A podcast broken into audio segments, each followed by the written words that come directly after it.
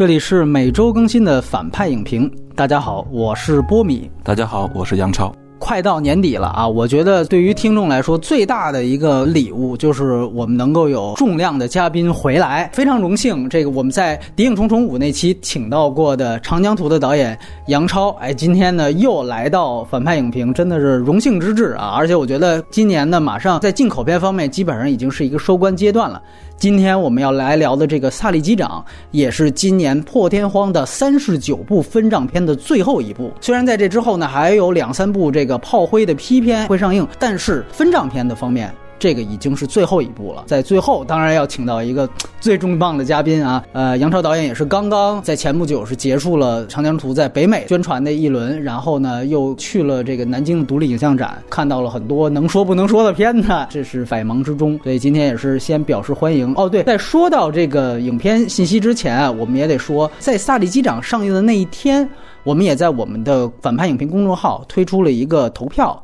来选择今年二零一六年的你心中的最佳的进口片是哪部？从目前来看，四千人来投票了。第一、第二名呢是《动物城》和《血战钢锯岭》，原本的第三是李安的《比利林恩》，但是现在慢慢的已经被《萨利机长》超过去了。我们上一次聊了《钢锯岭》，这次聊了《萨利机长》，真的就很可能是很多听众心目当中今年的最佳的引进片呢，甚至没有之一。回到这个影片本身，简单的说一下几。个细节信息，这个片子呢，其实它的分级是 PG 十三，而且呢，它在内地应该是没有任何的删减的。那它后来有一个所谓的彩蛋啊，它那个性质的彩蛋，在内地版也是完整的得到了保留，所以这里也提醒大家。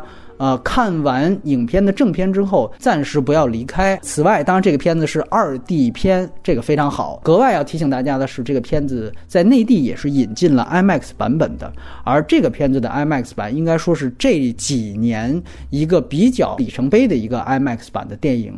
这个片子本身百分之九十五的画面全部都是用 IMAX 摄影机来拍的，在 IMAX 真正的影厅放映的时候，它的画幅会达到一点九比一。画面信息量，IMAX 版是要远远大于现在大家能看到的其他的版本的，而且它不是像漫威的一些像奇异博士，它只是在打斗场面、特效场面，它把画幅展开，不是，因为这两个版本我都看过，可以明确告诉大家，在 IMAX 厅里面，它的一点九比一的这个高画幅比例实际上是从头到尾的。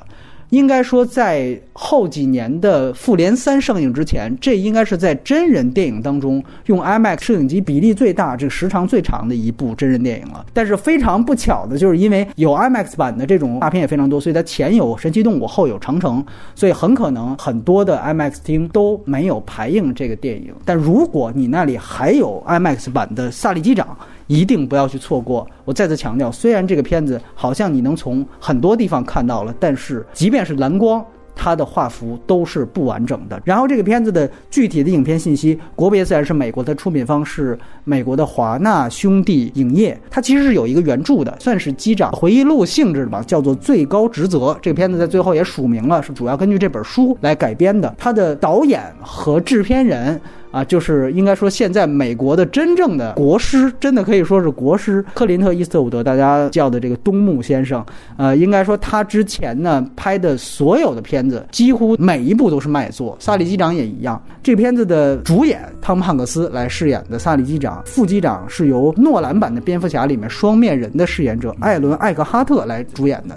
另外就是萨利机长的妻子是美国另外一位老戏骨啊，劳拉·林尼，《楚门的世界》啊那些片里都有他。哦，对，伊斯特伍德老爷子是非常多才多艺的一个。现在他的片他基本不演了，但是呢，这个片子的配乐主题还是他自己完成的。基本上这几年都是这样。从《老爷车》我记得开始，每个片子的主题音乐都是他自己来写的。当然，整体的配乐还是有一个单独的人来做。在导演界，我记得只有他和约翰·卡彭特。这几个很少的导演有这样的技能，就是自己导演，有的时候还数剪辑，还制片，最后音乐都是自己来写。然后在演员表里面，你也可以注意到另外一件事情，就是其实很多人是演自己的。卡斯那里都是写的 himself，所以这个其实是很有意思的一个细节。然后字幕情况，内地院线版的字幕确实有亮点的地方，翻译做了很多的功课，比如说像双发停车这种专业术语。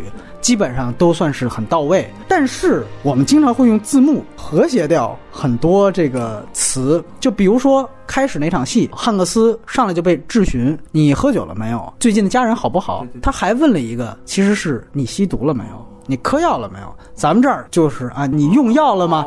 就给搪过去了。其实这个是一个非常重要的问题，尤其你要是看过《迫降航班》，你就知道。那个就是因为那个机长他嗑药了，他吸毒，所以这是非常重要的一个问题。这肯定不是翻译错误，他就是故意和谐。这个其实是这。几年常有的一个事情，首映日在中国这边是十二月九号，和这个《血战钢锯岭》是前后脚。但是呢，它在内地其实出现了一个票房的水土不服，而且像长城啊这些大片一上来，它过亿几乎很难了。它在北美实际上是相对来说比较卖座的，在北美的票房已经到了一点三亿美元左右，这个成绩其实是非常高。我们之前聊过的，无论是《比利林恩》还是《血战钢锯岭》。虽然在中国的口碑好像都差不多，但是其实票房这一部是绝绝对对要高于其他那两部电影的。所以这个是为什么说国师不仅仅是说质量一直保持的还不错，另外就是市场的这个表现确实大家认这个片子。当然这个也有背后深刻的美国文化的原因，待会儿杨导跟大家也聊一聊啊。主要的情况就是这样。呃，下面我们就是进入一个打分的环节，来还是杨导先。刚才听波米介绍了这信息，很多我也不知道哈，我也是刚听说这个分数。可能我跟很多的影评人还有观众的感觉就不太一样。如果严格的从艺术角度来说的话，其实我是想给六点五分。但是刚才听波米介绍完说票房还不太好，我觉得这个片子中国票房不太好。哦，对对，我觉得这个片子对恰恰对中国的社会吧具有特别大的意义。那我就稍微加零点五分。OK，我希望更多人看到它。我觉得这个东西对人应该怎么生活啊，还有就是社会应该给人提供一个什么叫社会，什么叫人，嗯啊这件事儿，我觉得这个片子是少见的，具有那种很扎实的启蒙力量的一个片子。向什么人群推荐？全年龄，所有生活在社会中的人。如果你要离开社会，一个人离群索居，你没有必要看这个。那他也找不着电影院，是吧？OK 啊，我这个片子我也打七分。我们还是横向比较、纵向比较，在伊斯特伍德的电影里面，绝对不算他最好的作品。他其实格局是比较小的，这个格局有时候决定了他的分数的上限。伊斯特伍德操作过更大的拍战争两面的硫磺岛系列，更早以前他还拍过，其实基本上算是革新西部片影史的那个《不可饶恕》，当时也横扫奥斯卡。以及虽然我觉得很一般，但是在大家心目当中，大家觉得是一个鸡汤式的一个神作，就是完美。的世界，哎，科斯特纳跟他自己主演的，以及后来其实启蒙了很多，就比如像老炮儿这样片子的那部《老爷车》，在我看来，这些可能某种程度上都要好过于这一部《萨利机长》，而且就表达的主题啊、深刻性啊这些方面，《萨利机长》也逊于他们。但是从一个真正的商业片角度来看，这部电影它在各方面的完成度，我觉得非常高。所以呢，七分是绝对有的。那关于推荐呢，我觉得它其实没有什么人是不能看的。当然，我有朋友说看完这个更恐飞了，这个事儿吧，我就觉得可能和个人经历有点儿相关了。OK，那今天我们的流程还是跟往常一样，分剧情、人设。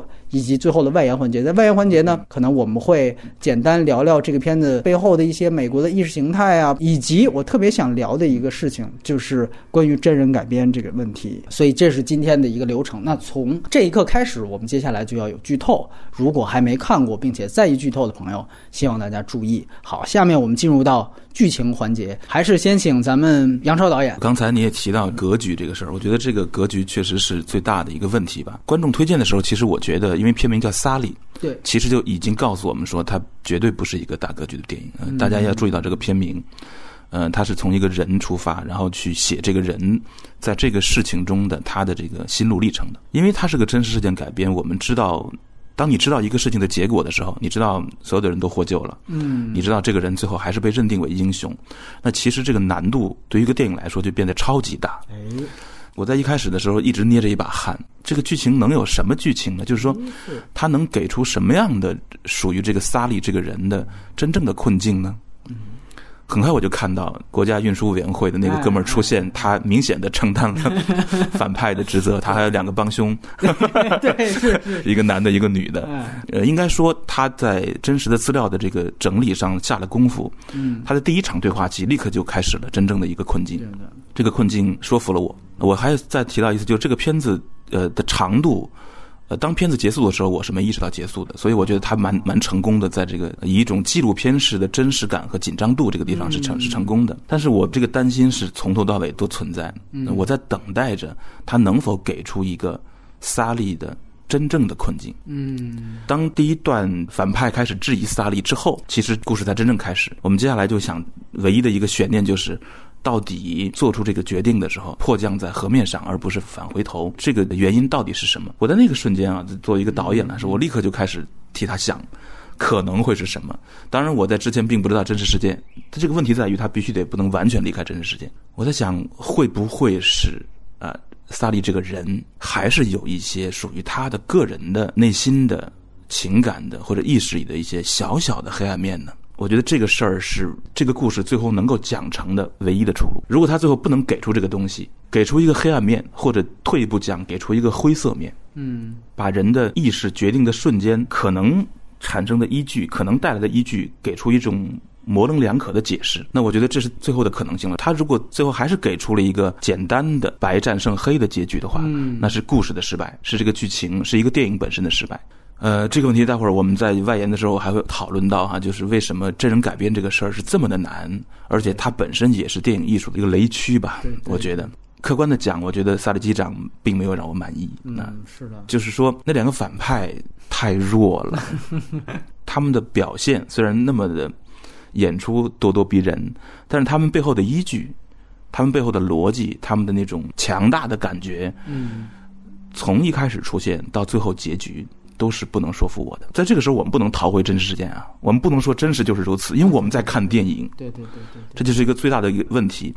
那我们有没有可能去挖掘出真实世界中没有的、属于一个人内心深处的那种复杂性和深刻性呢？这是这个电影必须做的，在我看来，如果这样做才能让我满意。所以在剧情的角度上，啊、最终焦点集中在了三十五秒被忘记计算了，对，这个 这是完全不能满意的，那就证明国家运输委员会是一帮活傻逼，这这这个这这是没有可能性的。就是说，那后来我想，我虽然没看什么资料，那我也才绝非如此。嗯也也就是说，这个最后的反派让萨利那么痛苦，那么装作痛苦的 这个东西其实是不存在的。也就是说，我们从头到尾，我们的主人公都没有面临真正的内心考验，他没有真正的困境。嗯嗯，至于我们影片中花了很大的那个篇幅去呈现的抢救的过程，我们这么说吧，它只有一个战术上的困难，对的，它只是一个似是而非的困难。嗯我们知道人都获救了，对，而且那个情境本身也没有那么大的困难，你也没法营造假困难。对对对，那到底我们在看什么经历呢？这个所谓剧情，什么叫剧情啊？那就是说，你主人公有没有去在面对真实命运考验的时候，或者真实内心困境的时候，打出一一套漂亮的组合拳，展现出一个人的真正的深度、执行力和勇敢或者疯狂。只有这种人跟命运的这种搏斗，才能让我们觉得精彩，那才叫火花，那才叫剧情。如果没有这个东西，都不叫剧情，都叫我说句比较严重的话，都叫玛丽苏。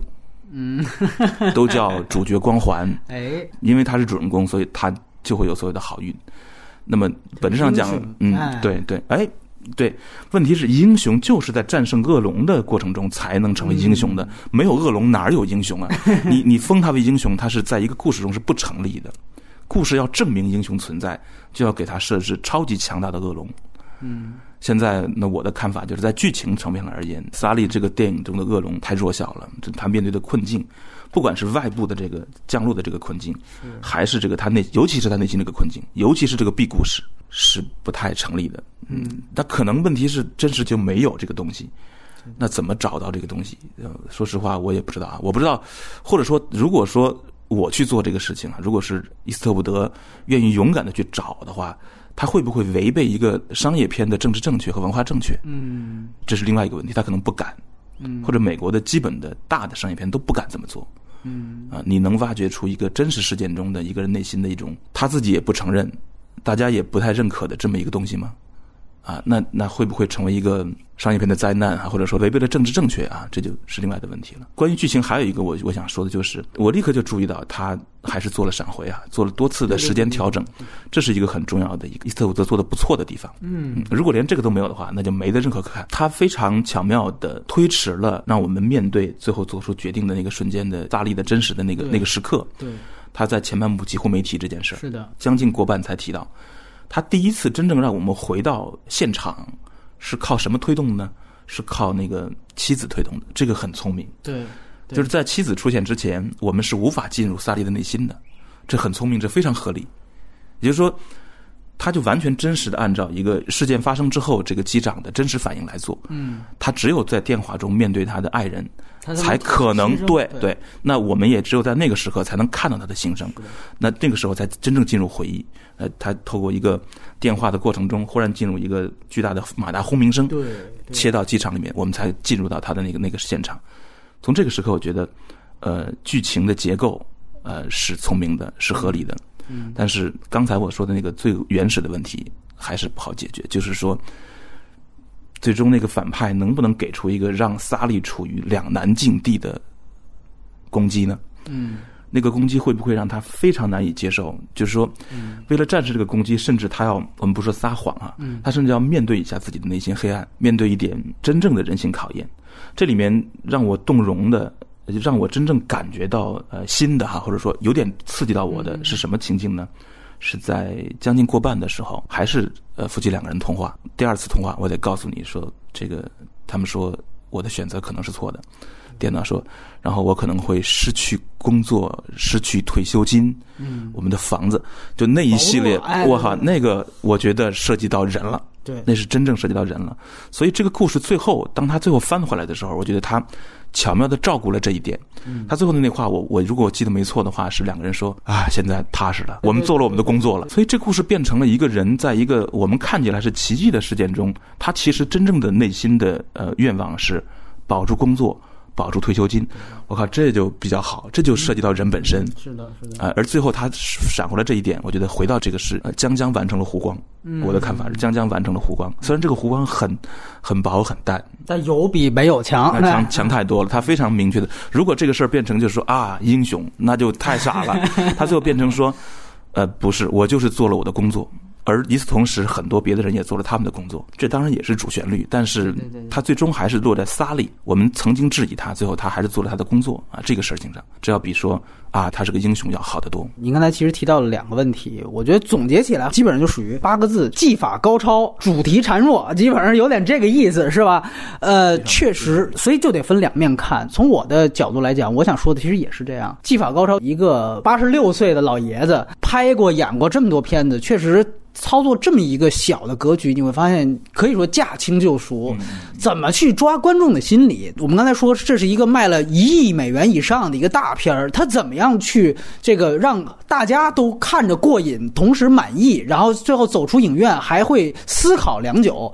这个方面，我觉得他在技法上确实是有很多值得称道的地方。比如说，像杨导刚才已经提到了所谓闪回，其实他几乎因为闪回时间太长，就几乎可以说这片的一个插叙结构，而且。其实您刚才提到了最关键的一个问题，就是我们都知道最后是获救了。它是一个真实案例，而且就是六年前、六七年前发生的事情。中国观众还有好多可能不知道的，但是在美国，那这个片子，你想在纽约的最大的一条河上——哈德逊河上，这个飞机迫降了，一个人都没死，这个事情是轰动了。我我我当时做影片介绍，我们在马后炮里，我举个了一个例子，我就说为什么这个片在美国成功？你想想，如果比如说今年有一个飞机在黄浦江上迫降了，就是这上海这样一个大城，黄浦江上迫降了，这个是一个在中国得是一个什么轰动级别的，对吧？这一定是一个。超级轰动的各种，它跟我们之后可能会提到那个紧急迫降，张建亚拍的那个，那个也是一个真事儿，九九年的一个，那个是虹桥上迫降，那还不一样，那是只是在机场，然后它前起落架没打开，那个可能这个奇观性啊和这个危险性的难度性，跟这个还不是一个级别。那这个你显显然你都不是在机场，你是在河上降落，之前是没有的，它里面也说过嘛，说之前一个人。都没死的情况有出现过吗？出现过没有？这是人类航空史上第一次。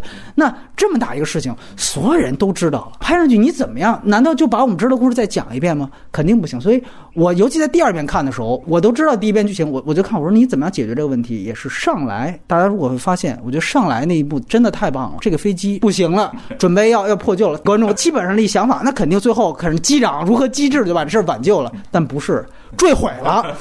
这个时候我估计，尤其在北美观众，大家可能哎，这这怎么回事？这怎么坠毁了？这跟我们想不一样。咔一下，这时候汤姆汉克斯起来啊，原来是主人公的一场梦，一下子就把观众带进来了。上来先给你一个惊吓点，说白了，这个片子跟你想的可能就不一样。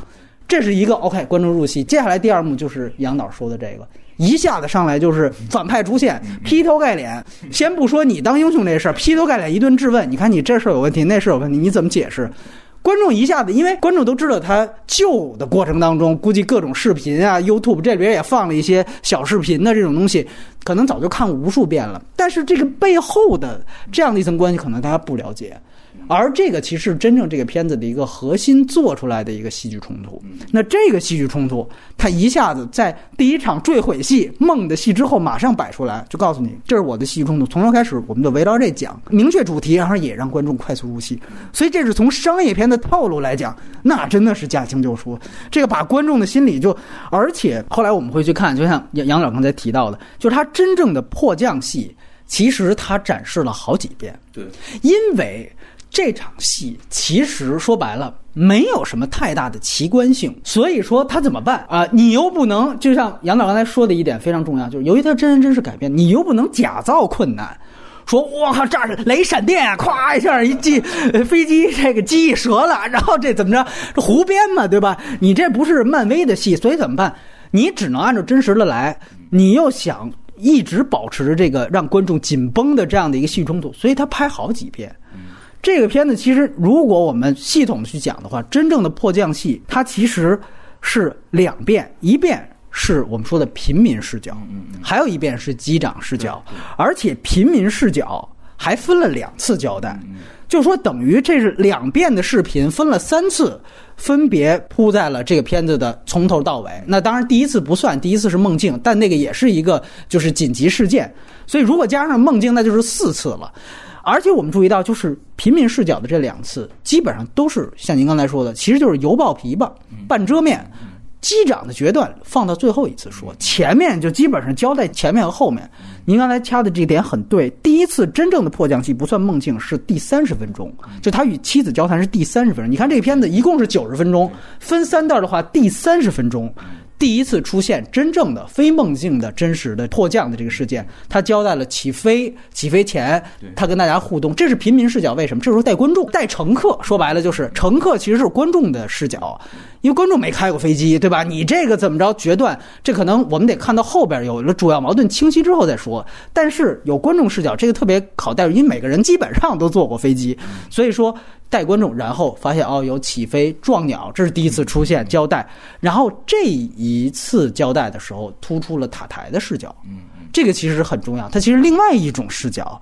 来诠释这个故事，他用塔台视角，其实就躲过去了，就故意把机长当时的同时间的决断，就可以给很有理由的保留到后面那一次再去讲，对吧？要不然的话，这 这段怎么办呢？哎，他其实设置了一个塔台的角色，那段角色你会发现，这个人其实你说这段有没有一点强做戏剧感？比如这人突然就哭了，这人突然就啊，你得怎么着？但是他是有作用的，从商业片角度来讲，他是带观众，对吧？他其实是带观众，他哭了就带着观众其实进入，但其其实你，如果你很理性，或者你第三次面你去看，这人是不是反应有点过分，是吧？啊，你得回来呀，你不能。我第一遍就觉得过分了，对吧？这是导演的视角，所以说，但是你能明白他的就是目的和动机。对，那在第一次的时候，你会发现他就迫降，就刚才说了一带而过。那么这个时候。其实插叙就结束了，然后这个时候又回到他跟他妻子的电话，然后结束。这时候就是想他，比如说后来出去跑步，包括还有他战斗机的一段回忆，看见了那个无畏级航母上面的战斗机，然后他就跑到了酒吧，到了酒吧之后看的电视，对，其实是进入到了平民视角的第二段。对这一段其实突出的是什么？突出的是整个迫降的过程的外部视角。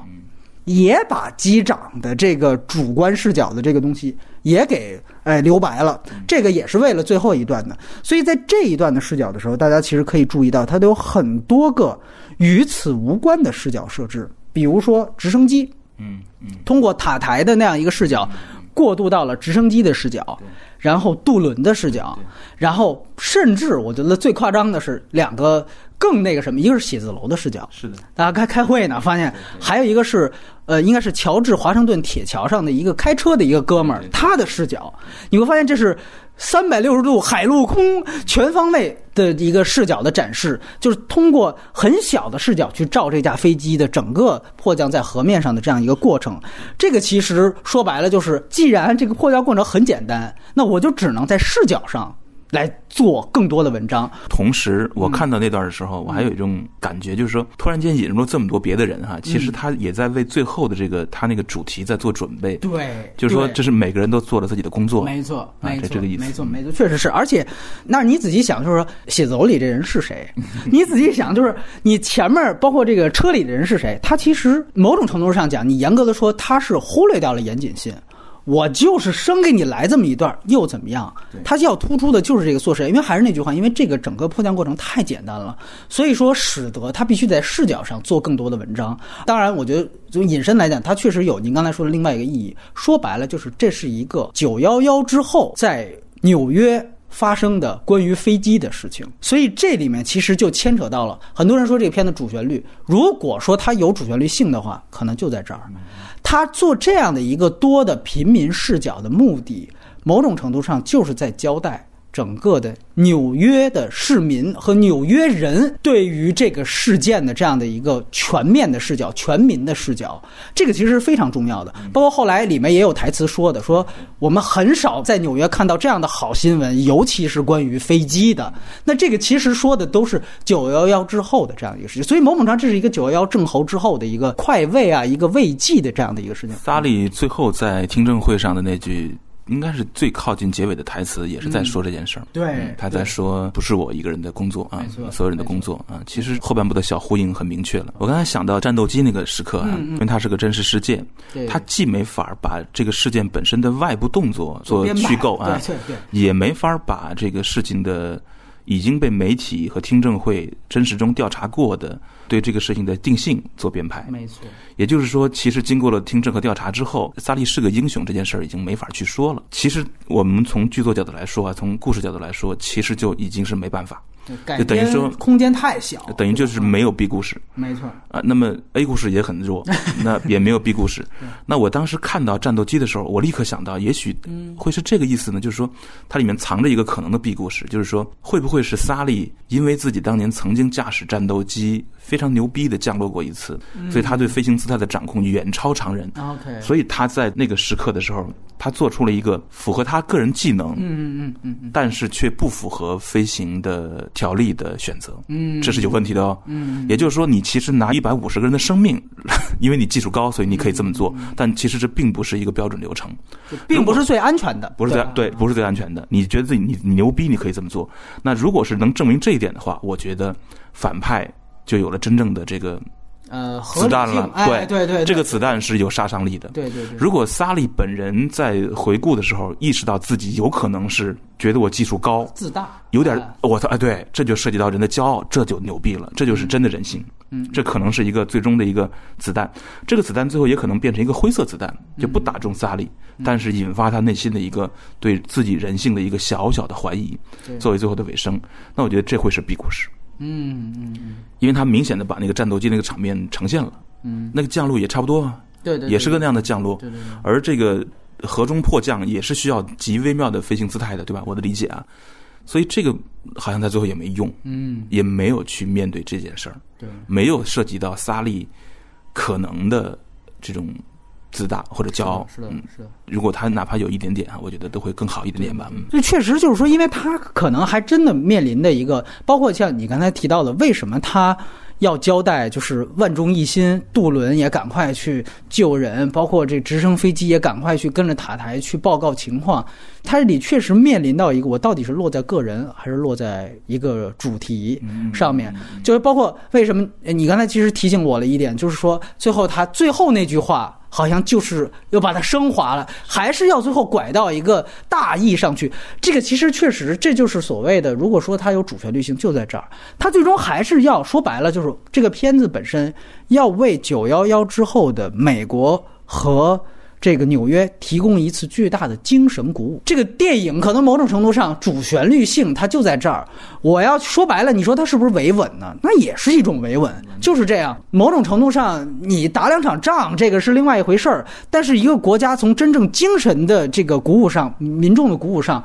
确实需要有的时候很多媒介去放大一些最后成功的、最后奇迹一般、神迹一般、最后没一个人死亡的这样的一些正面事例，通过正面事例来去进行快慰。而我觉得伊斯伍德他要不说他是国师呢？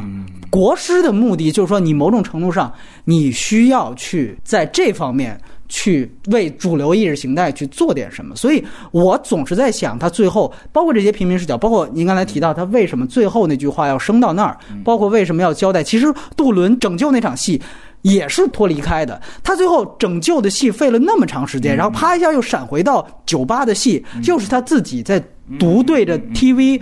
这个其实很怪的，但是他一定要有这个东西，那其实有点强塞进来。他明显就是说我为了牺牲完整性，我也要加这么一段。对，这个就非常的确定了这个主题。嗯，由这个电影的，你看啊，拯救那场戏是最大的一场单独戏，就是最后那个那个救人那场戏，大约有二三十分钟那么长。然后那场戏真正的主角反而是所有的普通人，对的。而萨利呢，像一个酒吧的普通人一样在看。那个场景，这他就营造了一种什么感觉呢？我们用一句中国的非常 low 的政治正确的话来说，每个人都是斯大林，每个人都是雷洋，就是就是就是这个意思。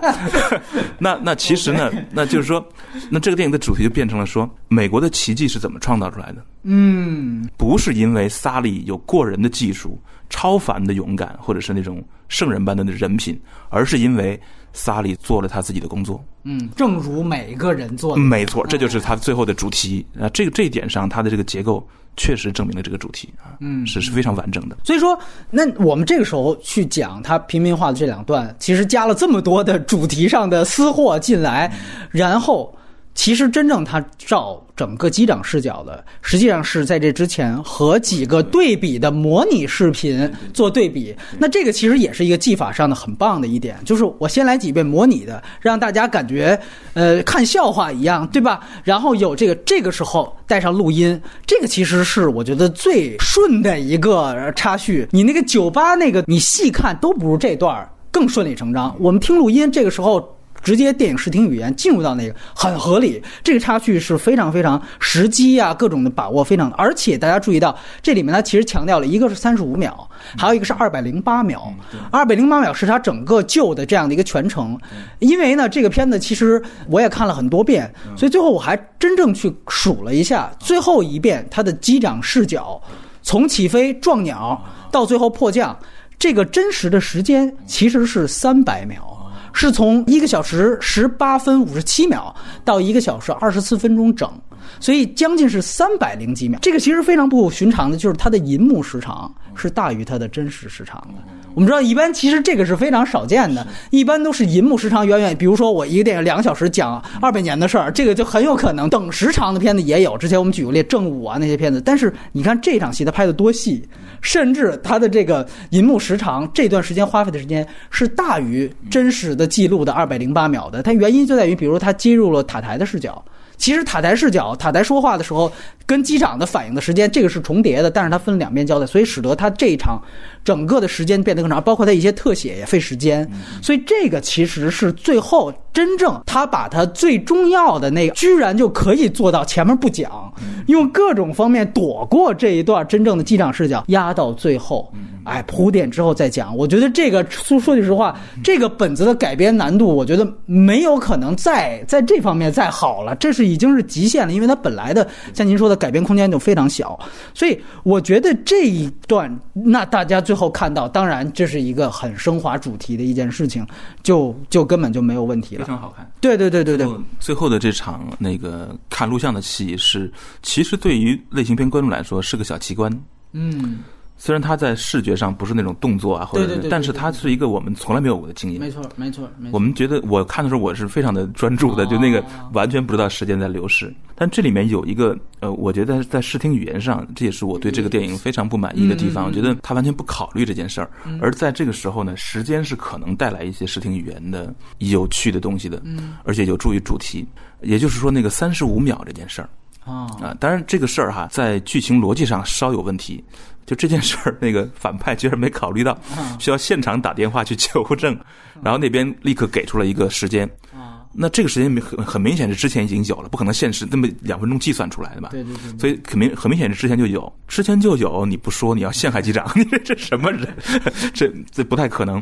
那这三十五秒在计算入呃进去之后呢，我们看见的画面是呃模拟者。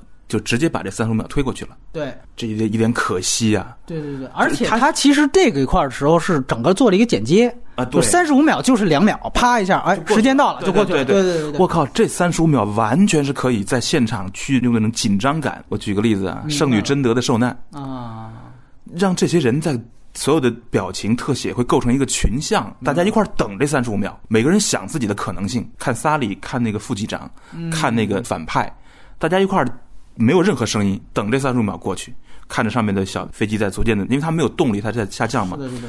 这三十五秒不应该直接省过去，它恰恰可能是视听语言稍微出点彩的地方。对，有点可惜。对对对，我觉得其实某种程度上可能还是觉得我这些东西都是为了后边那五分钟去做戏的，所以我把这儿尽量简短就简短。确实，我觉得这个在取舍上是值得讨论的地方。然后我觉得另外一个就是说，呃，您刚才其实提到了关于他反派的这个问题，我觉得确实是这样。呃，从戏剧的角度来讲啊，就是某种程度上，为什么您觉得反派？因为我个人觉得，尤其我在第二遍我注意到他，比如说在。双方对峙的时候，你可以清晰的注意到，尤其这个是在 IMAX 上真正不一样的地方是在哪儿？你可以特别清楚的注意到它景别的变换的不一样的地方。你永远可以看到，尤其到最后一场戏，当萨利机长基本上李传都逐渐站在他这边的时候，你发现两个人的正反打用的用的景别是不一样的。在萨利机长这边，他跟副驾脸基本是全屏贴在，它是一个特写的景别；但是在反派那边呢，是一个三个人都有的一个一个一个近景，一个中近景。某种程度上，你会发现这个压迫感明显，在正反打的时候是萨利打，是萨利占优势。我们知道，就是说，即便普通观众他可能不会注意到景别的选择的不一样，但是这种景别选择不一样本身会给观众传递一个潜意识的感受：更大的脸，更有气势。这个是显然的。你会发现，确实为什么说他技法高超，就是他这方面他本身已经有选择性了。这不是一个说我客观中立这一双方的一个思辨，不是。我这个片子本身就像您说的叫萨利，本身我就站在他这边的，所以某种程度上我假做一个这个戏剧冲突，其实我永远都是站在他这边的。因为他从景别选择从电影的这个技法上就已经能看出来，而且我觉得最主要的一点啊，就是这个也有朋友当时我第一遍在香港看完时候也也跟我说这个事情，就是他们可能真正读过这个原始的卷卷宗或者什么，因为美国这信息都是公开的。有些可能就是真实控或者非友，呃，跟我说的就是说，这里面其实一个很大的问题。您刚才提到这个国家运输安全委员会，这里面叫 NTSB，这个就真给写成 SB 了，对吧？就属于是确确实实是他说在真实里面啊，这个 NTSB 没有这么找茬儿。就大家其实也是都在做自己的工作，就是基本上机长这么一解释，基本上那边一核查，这个事儿就过去了。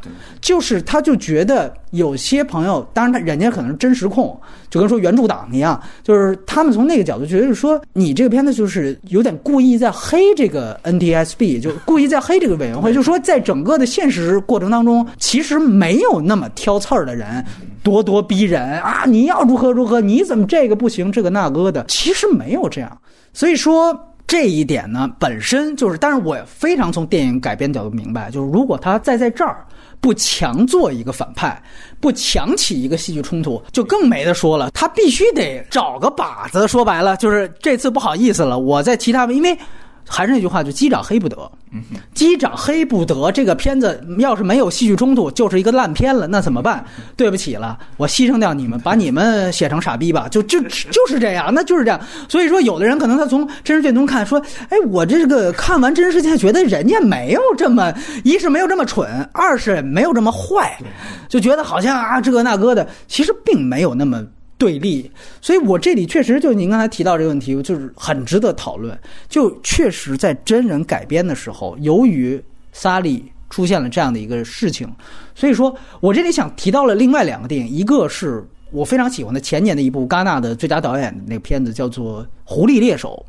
那个片子呢，就是也也是一个大明星啊，什么之类的，史蒂夫卡维尔什么，但是我觉得拍的非常棒。他那个真人事件改编，他是讲的什么？是讲的是摔跤手，然后呢，一个大富翁支持一个摔跤手兄弟，结果最后那个摔跤手兄弟想在奥运会上出成绩，就没出来，就跟大富翁疯了，然后就就开枪把把其中的一个人打死了。那是一个真事儿，非常轰动，当时在美国。然后他把这个拍成了这个这个电影，拍成电影之后呢，这个。开始就是前期宣传的时候，这当事人啊，就是真实的人物，起码是就都同意。结果拍完上映之后，大家就。就非常不满，引引起了很多的不快。但那片子拍的非常成功，为什么？他就做，其实做了很多地方，在于比如说，他暗示了那个富翁跟他杀掉那个人，两个男的之间有同性恋关系这种东西。那真实人物就觉得你这不是胡说八道吗？根本就没这种事。但是从电影的角度来讲，那片子整个它的动机，包括那种，而且他只是暗示，他也没有说直接拍，包括他结合他那种鬼魅的气氛，完成特别棒。包括把人性的幽暗面这些东西，这人难道他只是疯了所以他开枪？绝对不是。一个富翁对那种名利的追求。他找来这么两个人，他们俩之间到底是什么关系？所有的从方方面面的政治的、他的背景的、金钱的，包括以及一个富翁在这样的一个孤家寡人的境地和人接触当中，是不是会起冲突？所有的把这个事讲得非常清楚。从这电影来看，它的完整性，像您说这些问题，就比这个片子要高级的多。但是它就出了一个雷区，对，那就。家人不干了，你这胡编呢？这个那个就不行了。所以这里面其实就牵扯到一个，那那个是奔戛纳的。说白了，我是一个艺术片，我有有的时候我可以，我就你告我再说，我先把这个拍完了再说。但这个片子是一个商业片，如果大家认知他是一个英雄，你把他给黑了。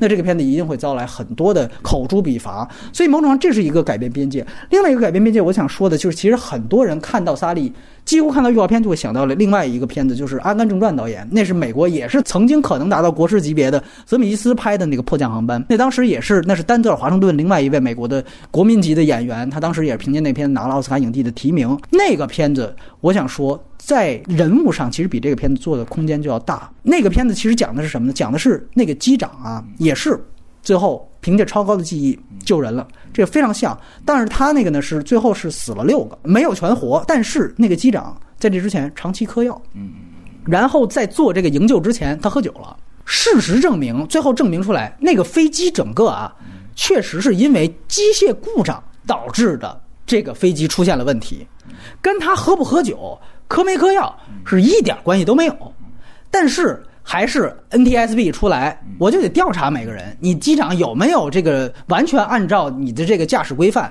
那就自然要查你尿检这方面，发现可能你有这个问题，那时候就。然后从那个遗骸的垃圾桶里面发现了空酒瓶，然后就说那要不然是你喝的，要不然是其他几个遇难的，因为没遇难的都能检测，都不是他们，要不然就是那几个遇难的空乘喝的。你要不要？你你到底是不是你？你要不要承认？他其实这个矛盾就特别大，然后甚至他就讲他后面不断的在这个几场听证会当中，他的这个良心的辩驳，但其实他这个人酒是戒不掉的。在那几场听证会之前，他还在酗酒，所以那个最后那个故事，当然我最后结局我不想说。如果大家有兴趣没看过的话，大家可以去看。但是那个片子对于机长本身的这个人性灰暗面最后的挣扎，你可以逃，而且你本来就是英雄。我觉得他做的最好的一点，那个剧本做的最好，这个不是你导致的，而且确实你的飞行技就是牛逼，就是你一己之力倒了。只是说你如果不承认这事儿，你把这个推给死者，你说说他们喝的酒什么的。我就可以光明正大走出去，我就是个英雄，而且我本来就是英雄。这个事儿没有我就完蛋了。他用了一个泽米基斯，他用的那个就是那个特效是更多了。他把飞机倒过来，他才救。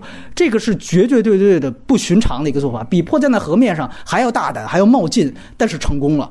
这样的一个敢为天下先的这样的一个人，可是他有这样的一个瑕疵，那那个人他怎么挣扎？所以那个片子，但是我想说，为什么那个片子在人性挣扎面比这片子空间大？两点一，那个片子是虚构的，它是完全虚构的一个故事，你就可以随便编。你这人你是他上来就讲这个人滥交，完了之后就吸毒，然后又酗酒，就所有可能每一个这种美国很多的男人，尤其中年男人犯的这种毛病，在他身上都有。你会感觉那个人物特别真实，但是酗酒滥交这种事情，你要放在萨利身上，这人还活着呢，人家是个大英雄，你给我这么编排，我这出来不得找你啊？你不干，人家家人不干，你这民众也不干，所以这肯定会有问题。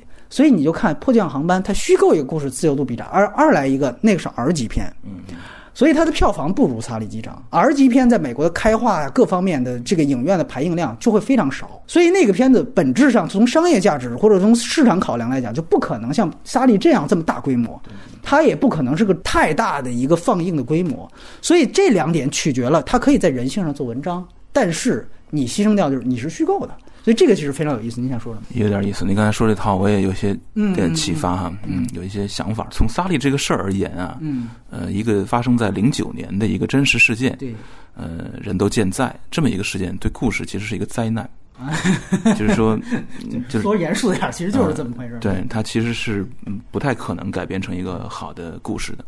刚才我们俩谈的这个过程，可能会给一些普通的电影观众一个误解。普通观众会这么觉得，就是说，难道一个真的好人好事就不能拍电影吗？哎，你们就非得黑他们一下吗？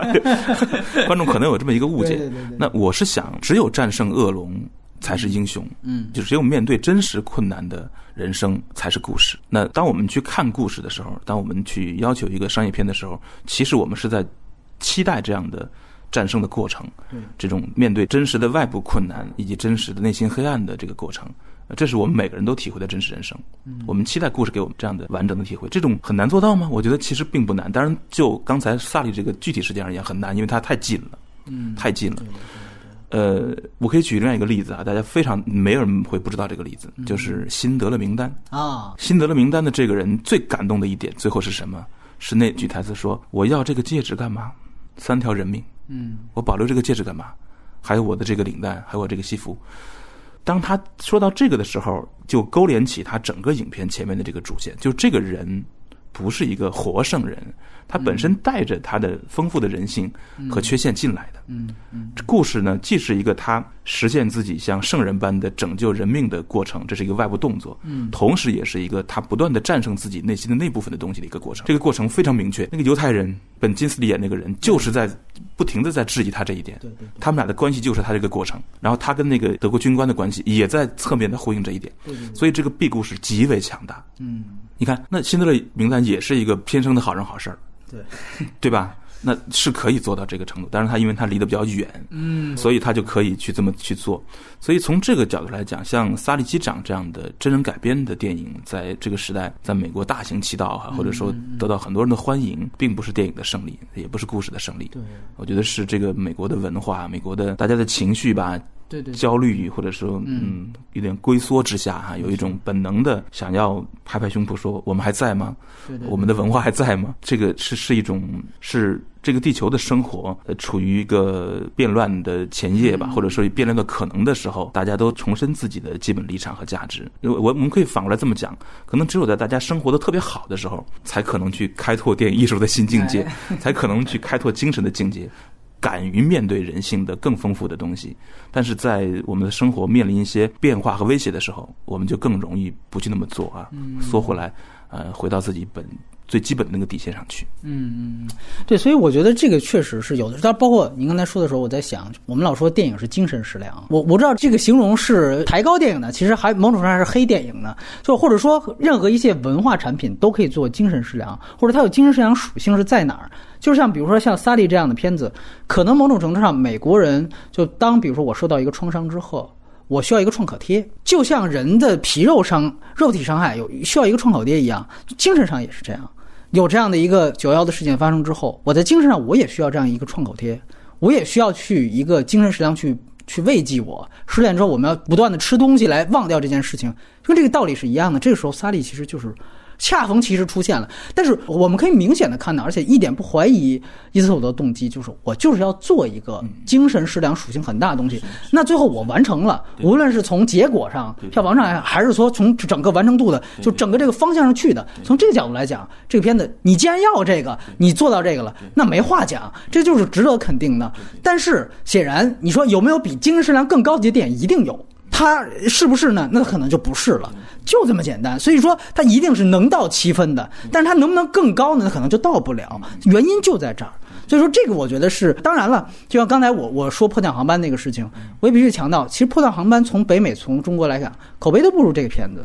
为什么？就是因为很简单，就是说虽然它有更多的关于道德困境的展示，但是我觉得。它在整个结构编排上不如萨利聪明。萨利其实特别简单，我们说三加一嘛，就是前面一场梦境，后面三段交代迫降，把这个片段布满了这个片子。也就是说，萨利机长整个片子是紧扣迫降这件事儿为核心的。但是迫降航班你叫这个名字，但是反倒没有。他那个片子前面，呃，应该说您刚才提到时长，这个片子其实如果不算最后真人秀的部分，也就八十多分钟，加上就九十五分钟，加上字幕。然后真正部分八十多分钟，那个片子是两个小时二十分钟，也就是说几乎比这片子将近长了一个小时。但是它真正的迫降戏七分半，而且一次性就交代了一次，交代完了过去了，而且它是顺序，那个没有插叙，那是顺序上来就是发生了，发生之后。坠毁了，然后这个人醒过来，然后就开始后边讲他们调查的事儿，NTSB 就来了，就这那就开始了。对，它是顺序的，所以从结构的编排来看，前面很过瘾，非常棒。那飞机倒过来，你你想泽米基斯搞特效的，全都弄得特别棒。后面你会发现就没了，就开始各种文戏啊，各种对峙，各种思考。那里面有一个非常强大的反派，可能就是您想要的这个效果，就是那个唐奇度，就是卢旺达饭店的那个主演那个黑人。他演的一个，那个不算反派，因为那个由于机长他本身就是灰色的，所以那也不算反派了。就那个人就就跟他作对，也不是作对，就是人家就是故意就是天天就怀疑你有问题，就追着你就压迫，作为一个压迫。他那个戏就拍的非常长，应该说把他前后的这种思想斗争的过程交代的特别细致，但是就是很多观众觉得节奏是不太拖了。这个是不是后面哎我们拍迫降航班，你前面？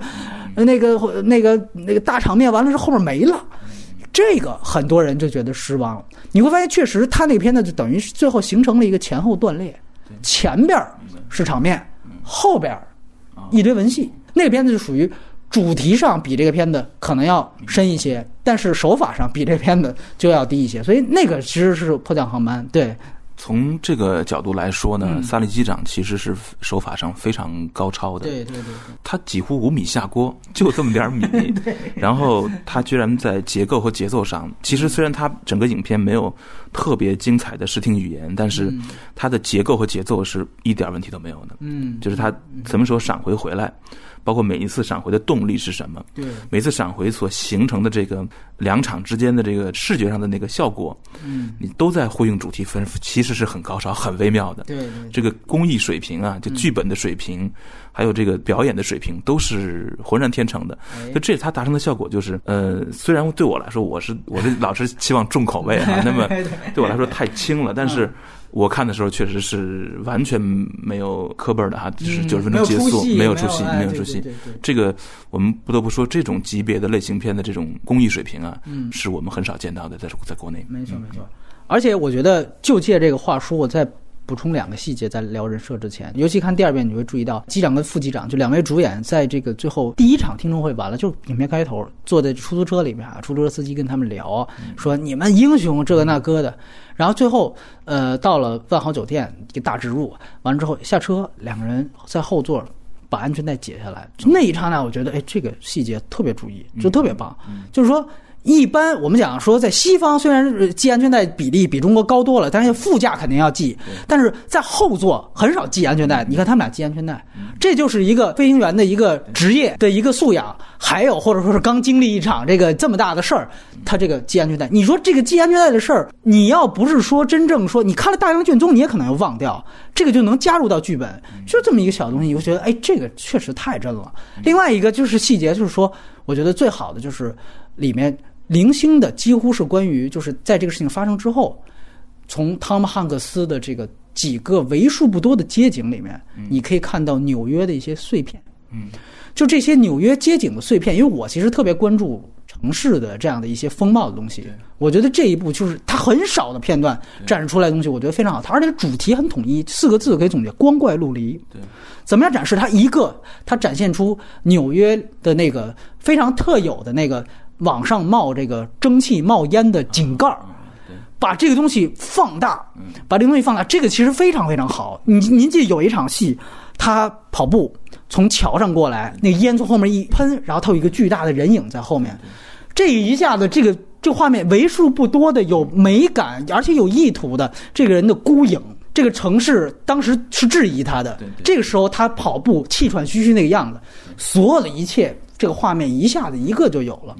另外就是他跑在第五大道的时候。对那个时代广场，我广广时代广场旁边，就在那一刹那，因为我们知道时报广场的一个特点就是巨大的、巨多的、密孔级的 LED 屏。那个时候你会发现那种光怪陆离，他一个人也是非常孤独的一样。这个时候你会注意到 LED 屏上是播放着他的那个新闻。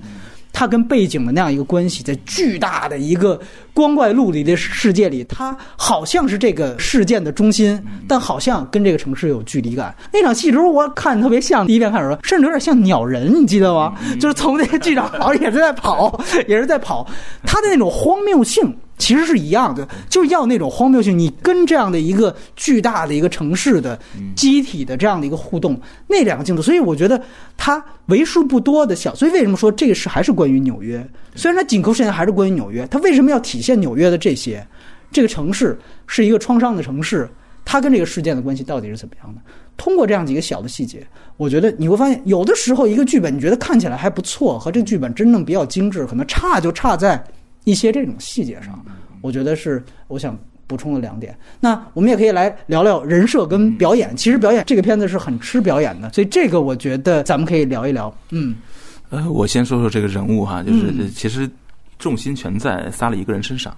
其他人都不太重要啊，这个人我觉得他的基本的设定就是反英雄，这一点是特别明确的。刚才你提到的几点，其实也说明这这个问题了，就是说你有没有注意到啊？嗯，影片里最大可能出现却没有出现的可能场景是什么？嗯，是他作为英雄享受万众欢呼的，或者说一群人欢呼的那样的场景，他全都去掉了。对，我认为事实上是可能会有的。嗯嗯嗯，我认为就是当时的实情中，或者说在可能的呃虚构中，这是可以实现的。嗯，这种虚构不会成问题。对对对，当然。你如果有一个市长，或者是呃一个集会、一个 party，我们在类型片中，这简直是应有之义嘛，其中应有之义。对对对。那你看，我们从单个人面对他的时候那种表现，就知道他一定是受到大众欢迎的。嗯嗯嗯。啊，但尽管有采访。但是采访都以那种像你刚才说的那种 远景的方式、电视的方式 来出现，这就是典型的根据人设来拍摄的这么一个方案。他不让他成为一个英雄，他把所有那种可能有英雄化的场景全都去掉了。他一定要强调，并不是一个英雄呃创造了一个奇迹，而是美国的这个机制创造了奇迹，或者说是大众一起创造了奇迹。他说他要告诉我们的是啊，萨利做了他的工作，片尾也是这句话。所以这个人设是非常清晰，也和刚才我们谈的这个剧情主结构互动起来啊，形成结构的。这是我觉得这个萨利这个人设的最基本的一个出发点吧。当然，表演也完全实现这一点。他是虽然我看的不是 MX 啊，但是那个汉克斯没有露出一点任何的问题。这个人物在面对突如其来的荣誉的时候，那个反应，那种不适应哈，是很真实的。嗯，他面对别人对他的喜爱的时候，那种反应也是很真实的。配角我反而觉得稍微都，尤其是那个反派，因因 因为反派没有依据，所以他就不得不靠那种稍微夸张的东西来搞，那是被我们看出来了。呃，反派里面我印象比较深的，当然副机长没问题啊，副机长非常合理。我印象比较深的一个瞬间是，当这个萨利最后在听证会上占了上风之后，呃，他已经证明了那个之后，那个女女反派。那个胖乎乎的女反派啊，她最后那个反应，她明显是表演的非常好。她是表演了一种已经被萨利感动，觉得他是英雄，觉得他已经创造了奇迹，但是却要却要履行职责，必须要压抑自己的情感，继续问完问题的那个状态。那个表情非常漂亮，那表情是有点勾人眼泪的感觉的。嗯，那要比那个直接的反派和那种直接的喜爱都要好。嗯啊，那是我觉得配角里面演的最好的一个瞬间。嗯嗯嗯，哎，这个我觉得挺有意思，而且我个人觉得就是，您比如说在反派上，我其实整个的人物方面，我想到的是比利林恩。因为其实我不知道，我们上一期《钢锯岭》，当然《钢锯岭》跟比利林恩的对比，很多人其实觉得啊、可以拿来对比，好像都是战争题材一样。但其实某种程度上，那个关联倒没，我觉得反倒没有跟这个那么大，因为某种程度上，比利林恩和萨利机长他都交代了某种就这个主角的一种创伤后遗症。嗯嗯，或者说，你别管他最后的主题是什么，但是他都是通过表现这个主角的创伤后遗症来展开他想后面讲的东西。对，从这儿出发的。从这一点上来说，这这两个片子其实非常像的，而且他怎么样去营造这个创伤后遗症，包括他跟外界的关系，其实都有带有这种某种程度上的外界不理解他们人物内心的这样一个戏剧点在这儿。比如说在《萨利》里面，你会发现刚才我们提到的。那种光怪陆离的跑步戏，它其实后面衔接的是酒吧戏。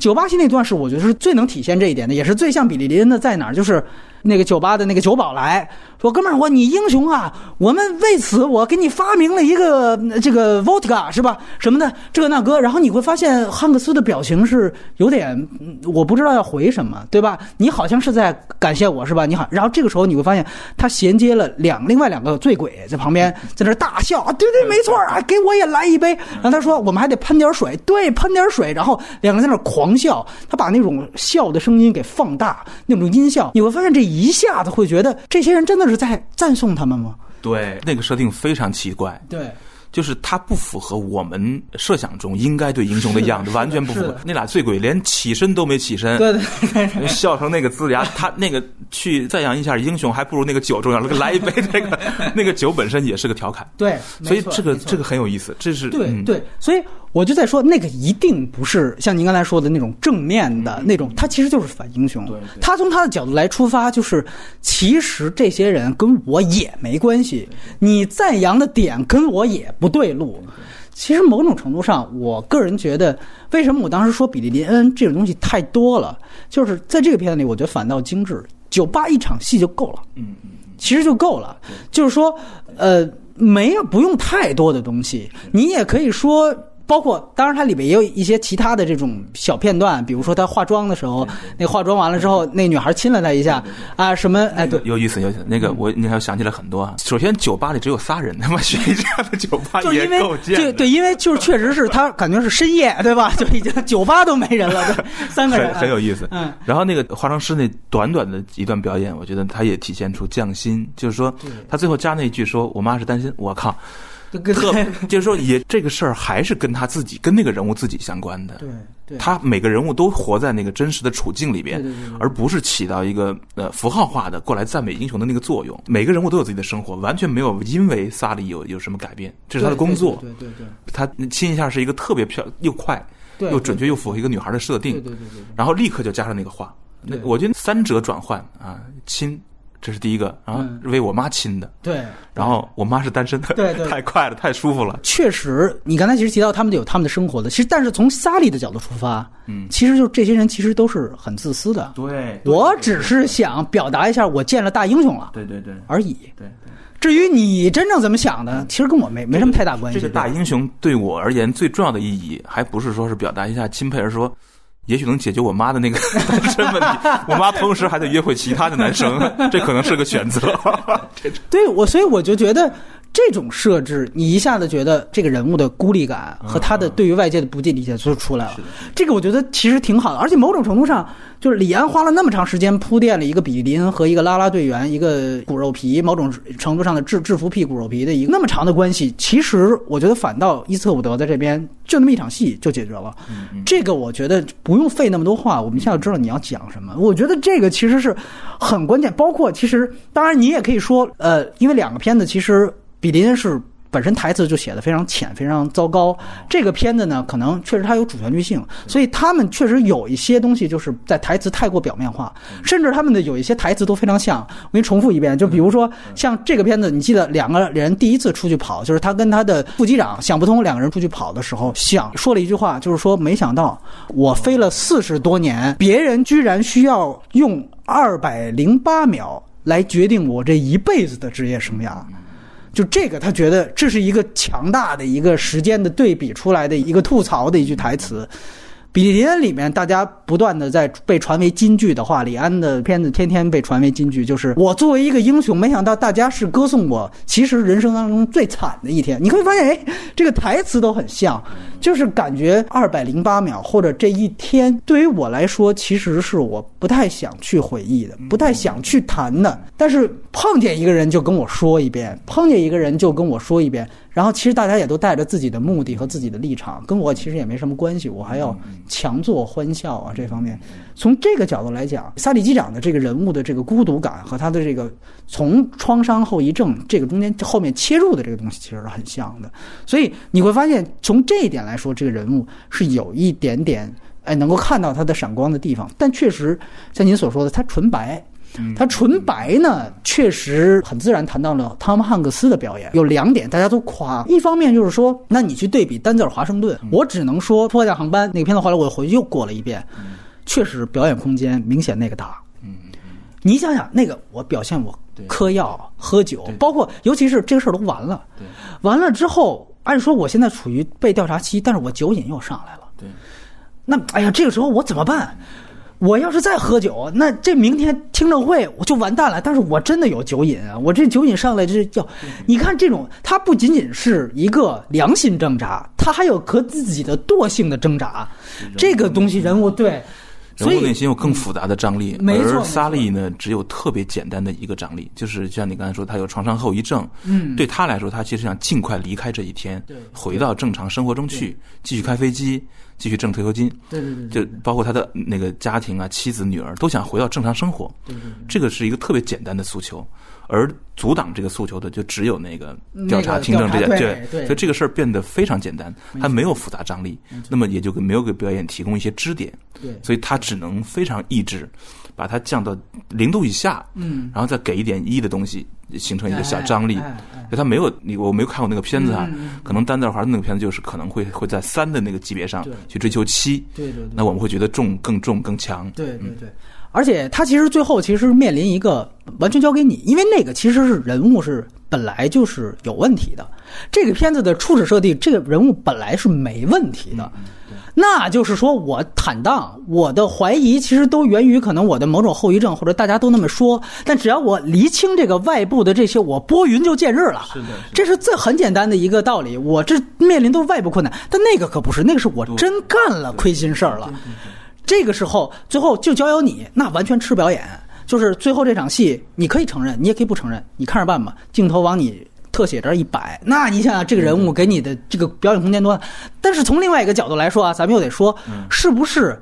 这个空间这么小，我们就说是带着镣铐舞蹈，在这样一个这么小的空间里面，他还能做出一些很不错的。那这里可能我要谈到另外一个问题，就确实是大家也已经被很多段子手调侃了很多了，就是这个汤姆汉克斯的这个交通梗这个问题，队长梗、交通梗，就是他从说队长吧，就是从拯救大兵瑞恩开始演队长，演各种的 captain，其实就是，然后这个菲利普船长，大家记得吧？就这种包，哎，包括他用那个动作捕捉演的那个吉吉。特快，那是火车的列车长，就是船长、列车长、机长、海陆空，就全都还全会全都演过，对吧？陆军的什么这全全都演过。这个其实确实是一方面，就是说你会想，OK，萨利机长的汉克斯和菲利普船长里的汉克斯有没有区别？哪个更好？当你这么去对比的时候，你好像觉得，就是某种程度上，当汉克斯在说出最后听证会的那些义正辞严的，当然很煽情的那些话的时候。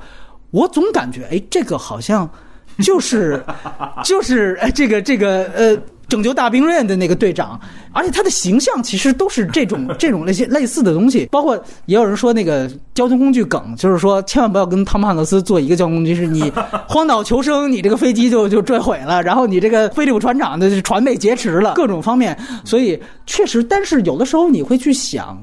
呃，他演了这么多个角色，他自己的这个差异化是怎么做出来的？我其实觉得，就他的演到这一步，我有点看不到他的差别。其实是这样，对你有点替他着急了。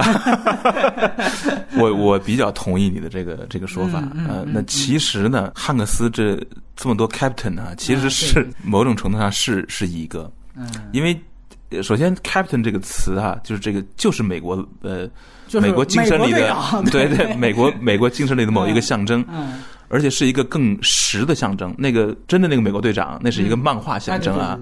那么真正生活中，汉克斯这个长相，这个演员对对对，这个诚恳的感觉，也不帅，也不漂亮，就是美国的普通人的那个那个感觉。他其实就承担了这个文化形象。嗯，他其实那么美国的这种主流商业片一直让他去演这个角色，我觉得这是一种不约而同的一个大文化选择，就是如此。他们大家需要这个形象。对对，他他其实某种程度上，我就在想，他其实是不是就像伊瑟伍德演员时期演的那些个英雄，对吧？有牛仔，坏坏的一些，其实是有自己自私心理牛仔，包括后来肮脏的哈利这种在现代就是时装片里面的这种灰色英雄的形象，包括再到呃这个他其他演其他的那些，甚至是到他后来的老爷车，你会发现好像包括不可饶恕这些，确实是你会想到，就是某种程度上。像原来我们聊分析约翰维恩一样，就是你也不需要演别的，你就演好这个就行了。你在所有的片子里面，虽然演的人都不一样，有的是真的，有的是假的，有的是真事儿，有有有的是虚构的，但是我们需要的是这样的一种美国形象。刚才说到这个片子，如果是美国精神食粮的话，那这个就是一个主要食材，这是一个主要食材，你就必须得让汉克斯来，哎，必须得非常普世，对，必须得非常 popular，就是他不，他得是一个最大公约数。所以这样的人，某种程度上就是不能被黑的。那么，我刚才我也很好奇，我我不知道哈，我电影史不是太、太多。就汉克斯有没有演过巨大内心张力、半黑半白，甚至百分之八十黑的这样的人物呢？就是说白了就是反派呗。我印象当中好像是没有，但这个好像真的得去查一查。呃，他演过杀手的一个形象，是这个跟萨姆门德斯合作的《毁灭之路》。哦，但是那也是一个典型的，就是反派正说的一个片子。你就你明白，虽然他是一个杀手，而且最后虽然他也是牺牲掉了，但是呢，其实你会最从亲情的角度，从各方面角度。呃，他其实都是一个正派人物，对吧？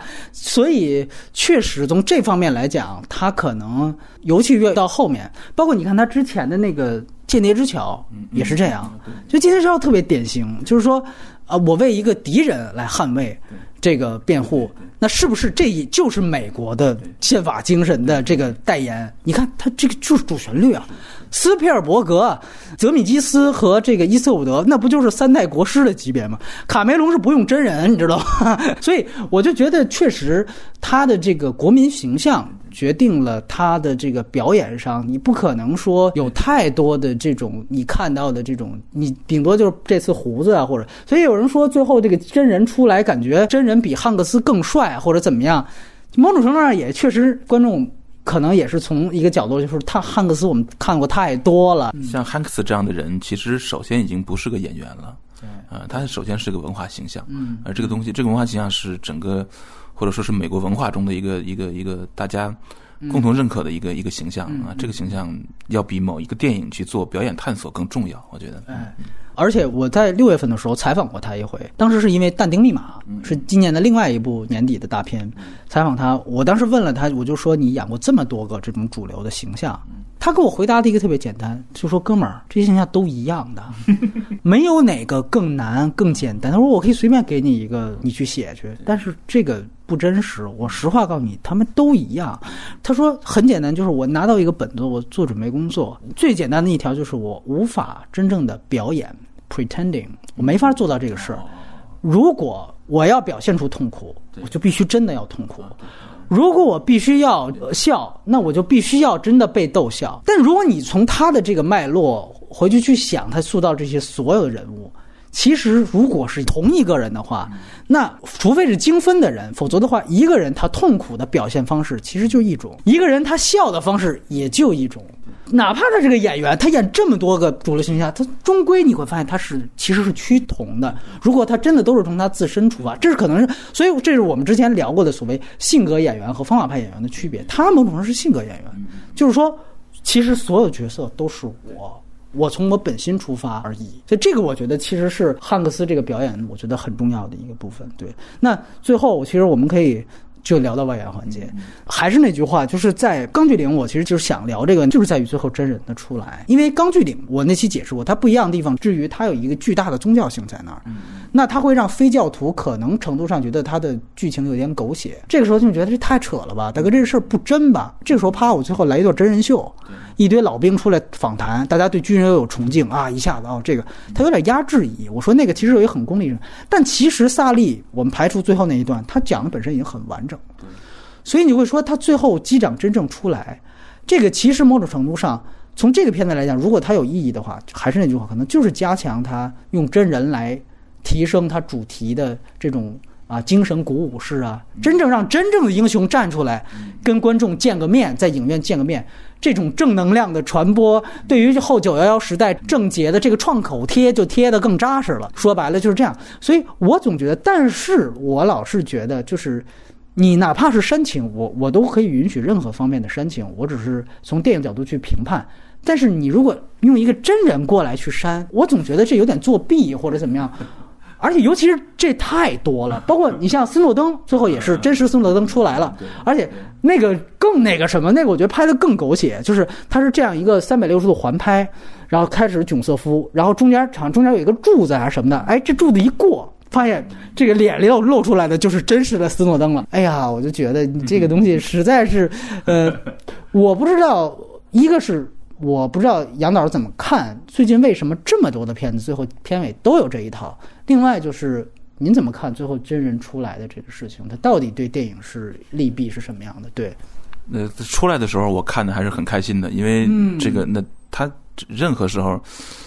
真实都比剧编编造更有力量嘛？我看的时候还是很很专注的。但是这个事情，呃，这么多的出现，我觉得确实是电影艺术的退潮。嗯，就是说我们对故事，我们讲故事的能力啊，我们用电影艺术去营造那种虚幻真实的能力啊，正在或者说这段时间吧，就没那么强，才会有这么多电影去回到我们或者说纪录片或者电视那个层面上去去做，嗯。我曾经有一个这样的论断，很有意思啊。那是我在一篇写电影的一个论文中提到的。我假设了一个电影发烧友，周末啊，在自己的这个房间里选一个片子看，他有很多片子。那么他首先选择的是一个商业片啊，特别好的一个商业片。他把电影打开，准备开始看的时候呢，这个电影假设叫《龙卷风》哈，是一个关于自然灾难的奇观大片。突然之间，他正要开始看，那个电视台突然插播新闻，一个真实龙卷风正在某地发生，正在计时。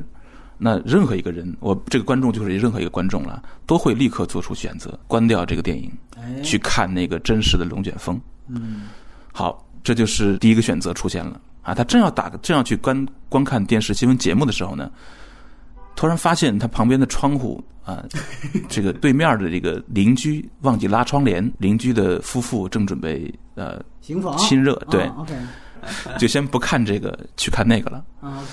我觉得这三个选择哈，其实带有这个对纪录片啊，还有电影啊，对对现实和虚构的本性的某种某种认知，也就是我们其其实是无法抗拒呃真实这个东西的吸引的。你看一对夫妇行房的这个现场，和看一个 佩莱塔尔的一个一个虚构的真实，或者在银幕上的那种另外的一种行房或者是色戒，它的区别到底在哪儿呢？那我觉得这是个电影艺术必须捍捍卫的一个界限。就电影艺术得在自己的领域之内去探索新方法、新语言，去营造这种幻觉真实，而不能无限的离开幻觉，离开它的用艺术手法营造的幻觉，去趋近真实本身。嗯，趋近真实本身是一个不归路，回头你就没了。就是说，你的这门艺术其实就没了。你刚才说的结尾的那个萨利机长本人的那个，怎么都比那个汉克斯那个要更有力。你我我会盯着他看。当我看到他老婆出现的时候，他的每一个细节我都在观察。我从他的任何一个表情变化中，都在探知美国社会的那种信息，还有他们到底在。我觉得那个信息量超大，那短短的那一两分钟，电影要去跟他去拼吗？或者电影要去放弃自己的领域，去把那个东西引进来吗？把那个东东引进来，我就没有电影，那是另外的一个东西，那是。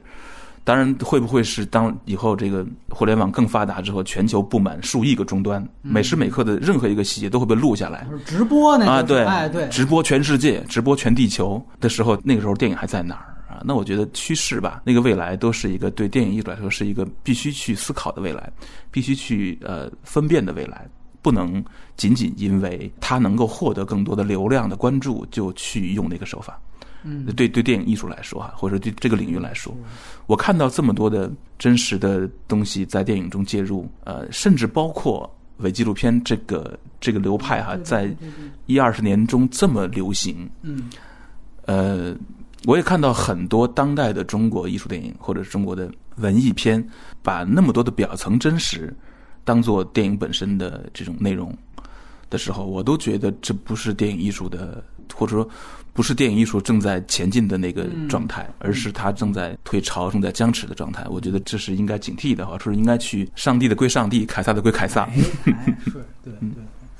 确实是这样，而且可能我觉得就这么多个片子里面，就是某种程度上，它最后好像像是一个交叉一样，就是或者我说的再功利一点，就是某种程度上是堵住当事人的嘴。嗯嗯，我觉得很有可能是这样。比如说像《山海浩劫》那个片子最后出来之后，也是有一点点争议，但是那个片子其实是用用的最少的。那个片我要记得没错的话，《山海浩劫》是没有视频片段。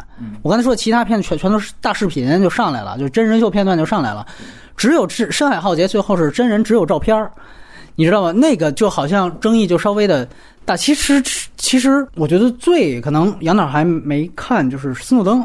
嗯，最夸张了，就是最后他甚至让，就是斯诺登的真人在电影面前在说他的这个，因为那个斯诺登毕竟这故事还没完，那他就说我未来要如何如何，这个几乎等于就可以说是电影的结尾，就是斯诺登本人把囧瑟夫剃掉上来演的，哦，是这样的，而且你会发现那个不是一段纪录片。他是直接就是沿用了电影的，所以就就就是让他进组拍摄了。整个的布光啊，整个的方法，整个包括他的那个布景，全都是电影式的。所以基本上就是最后一段让囧泽夫走人，把真人请过来，说把最后一段拍完。这个我就觉得非常非常。当然，你可以说奥利弗斯通是比伊斯特德在政治的这个政治挂帅的这个角度上更极端、更激进的一个人。确实是这样，他那么的反对美国的这个现行体制啊，这些东西，所以说他可能觉得斯诺登这个人出来之后，他迫不及待的想为他著书立说，这就是英雄，这个就是美国的。但是，就是我总是想，那你原来拍 JFK 的时候，你拍那个刺杀肯尼迪时候，你怎么没把这个那那些当事人那个大律师最后找过来，你把凯文特斯纳轰走，你让他来一段？这个某种程度上。是你可能你激进的政治表达，这个你没有减弱，呃，是某种程度上是值得肯定的。那从另外一方面来讲，但是你技法感觉你已经不太想去去做一个好电影了。那我还这么激进怎么办？干脆哥们儿，你这人你来吧，咱们就就来一把。所以确实说，您说这个退潮，从微观上来讲，确实，反正就奥利弗斯通而言，就伊斯特罗而言，创作技法其实是退潮了。我最近因为《长江图》在美国发行，我在美国待了一个一个月左右啊，我有一些感触是很有趣，因为我之前没有在美国的电影院里待这么久。他们的发行方很很聪明，嗯，他们把它没有放在艺术院线，反而放在商业院线里发。啊，他们寻求这个差异化，嗯，很很精细。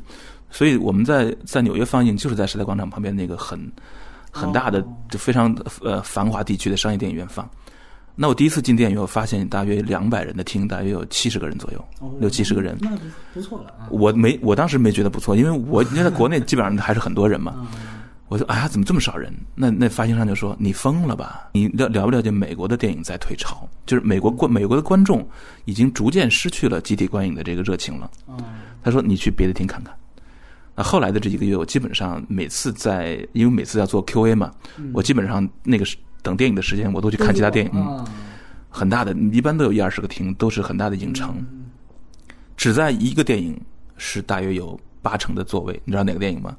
奇异博士。啊，那当然。刚 刚呃刚上的是那几天的时候，我进去看的时候，发现它是八成。嗯，那其他所有大片，包括 Arrival。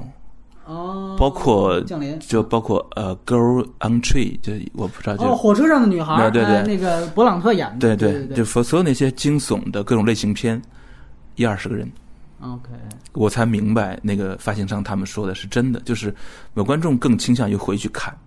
我在看到他们在电影院里放的那些大片，感觉到哈，观众也确实，美国观众也确实正在逐渐失去对这种大片的那种电影所所能够承载的虚幻故事的那种那种信心在逐渐降低。嗯，呃，他们还会吃爆米花，还会看一下奇异博士好玩的地方。但是我觉得，像中国观众这样对电影还保持着热情，讨论电影，还对电影提出要求，然后觉得啊傻逼拍的不够好，对作者提出各种，这他这么热情的观众是只有中国有了。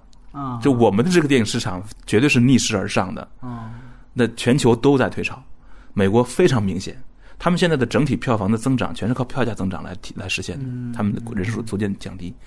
那这一点也反衬了，就是我我感觉超级英雄片啊、幻想大片，还有电影那个最主流的那个商业那部分没有虚构能力了，就是变得嗯非常灿弱。呃，而同时呢，像你刚才提到的这么多真人的回到现实本身的，朝向呃真实的这种渐进线的作品，啊、偏记录的作品大量的出现。嗯嗯呃，这是我的感触吧。我的我也没有做过很多调查，我感觉确实是有一种，不管是导演还是观众，都有点对电影的虚构的能力，嗯啊、故事的能力啊、电影艺术的能力，有一点没有信心的这个状态出现了。您提到中国，这个很自然就来聊另外一个话题，就是说，那我们这次看到了，其实像《萨利机长》这么多的就真人实事件改编的片子，其实您提到中国现在逆势而上，但是我也得说，就今年的中国的电影票房增长是这几年最低的一年，呃，到现在还没有超过去年。当然，最后可能到三十一号还是会超过，但是什么保五、保十啊那些就全都痴人说梦了。然后我们也会说，可能今年的下半年最让大家觉得唯一一个惊喜的片子，无论是票房还是口碑，是那个《湄公河行动》。当然，我对那个片子的看法是非常负面的，我们也当时已经花了一整期谈。但是它作为一个商业现象和它的票房数据，这个其实它可能某种程度上在说。就是好像真实事件改编这个整个的这样的一个巨大的金矿，在中国可能刚刚开始开挖掘，还有非常大的挖掘潜力。湄公河行动这个也是就这几年发生的，就是很快的速度，这在中国也算很快的速度了啊、跨越审批啊，层层审批，最后把它拍出来。我就想，拍的这么差，有这么多的问题，但是仍然票房口碑大火。除了一个，它确实迎合了中国的现在的主流意识形态，这些民族主义的这些东西，一定是这样之外，确实你也会觉得，是不是真正的真实事件改编这个东西，在中国可能刚刚才开始起步，而这个又确实那么重要。而且，就就拿《萨利机长》来说，其实刚才我们提到另外一个片子是大概两千年左右的一个。呃，张建亚导演的应该是原来的一个商业很有名的一个商业片导演，他拍的一个片子叫做《紧急迫降》。那《紧急迫降》那个片子呢，我当时是在电影院看的，因为我父亲可能做一些跟航空有关的工作，所以说我们对于航空题材是特别热衷的。小时候带我经常看这个，我当时就去电影院看。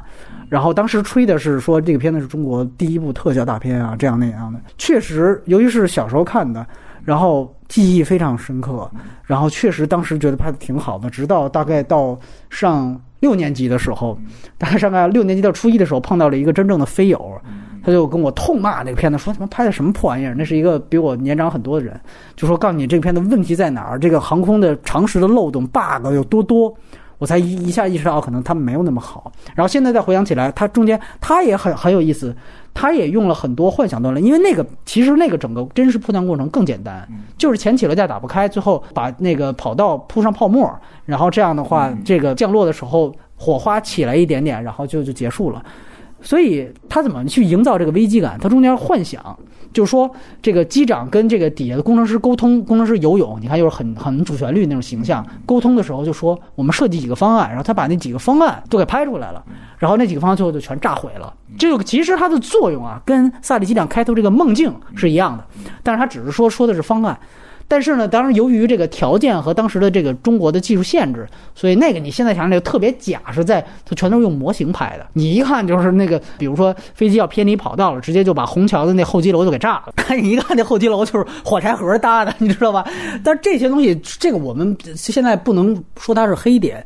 其实它在当时的那个角度来说，除了它严重确实存在了严重的对于。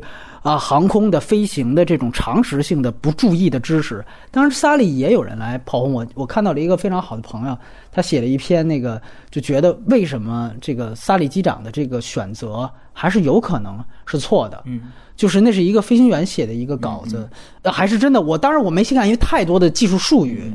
他就是说，在某种情况上可能还是可以飞回到那个机场的，但是我就觉得他总体上。就还都还算认可，呃，就不像紧急迫降那个问题那么大。当然，那个选角也非常顺拐，就是说哨兵，就是你机长必须得是帅的。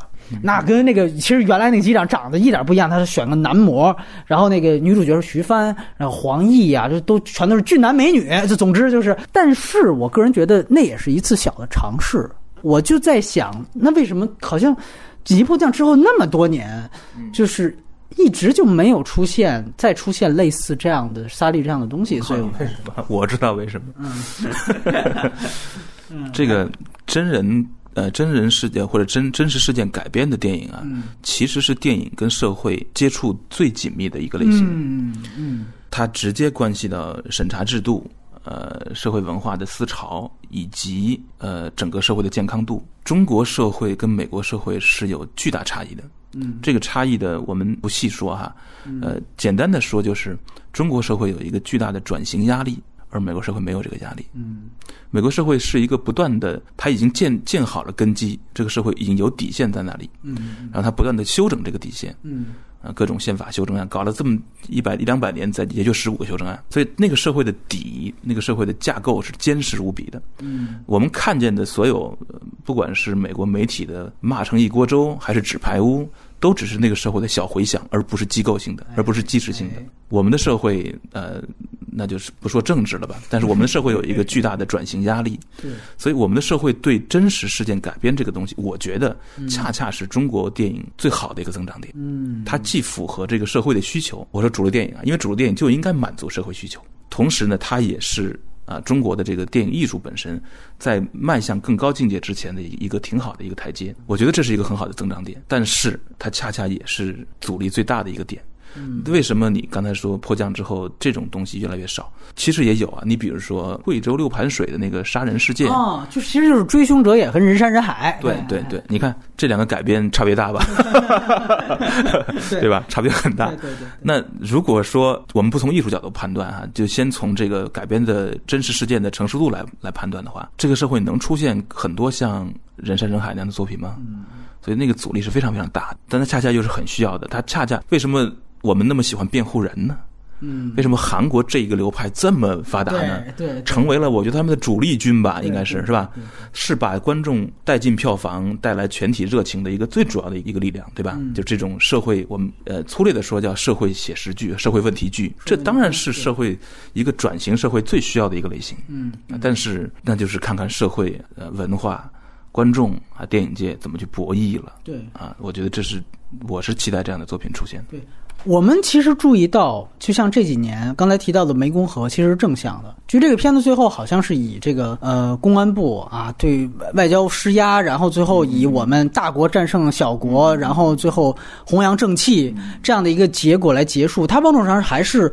我要弘扬国家的这个民族的意识形态，这个其实是好像只有这样的片子可以拍出来，要不然是像《紧急迫降》。我想强调的就是，《紧急迫降》是九八年发生的事情，在上海虹桥机场，九九年这个片子就拍了，上映了，这么快是为什么？这个跟当时民航局以及我要没记错，那个是东航，是东航可能整个航空公司国企的一个推广是有非常大关系的。就这事儿无人受伤，那咱们得拍出来，得弘扬正气，所以马上立项，马上拍。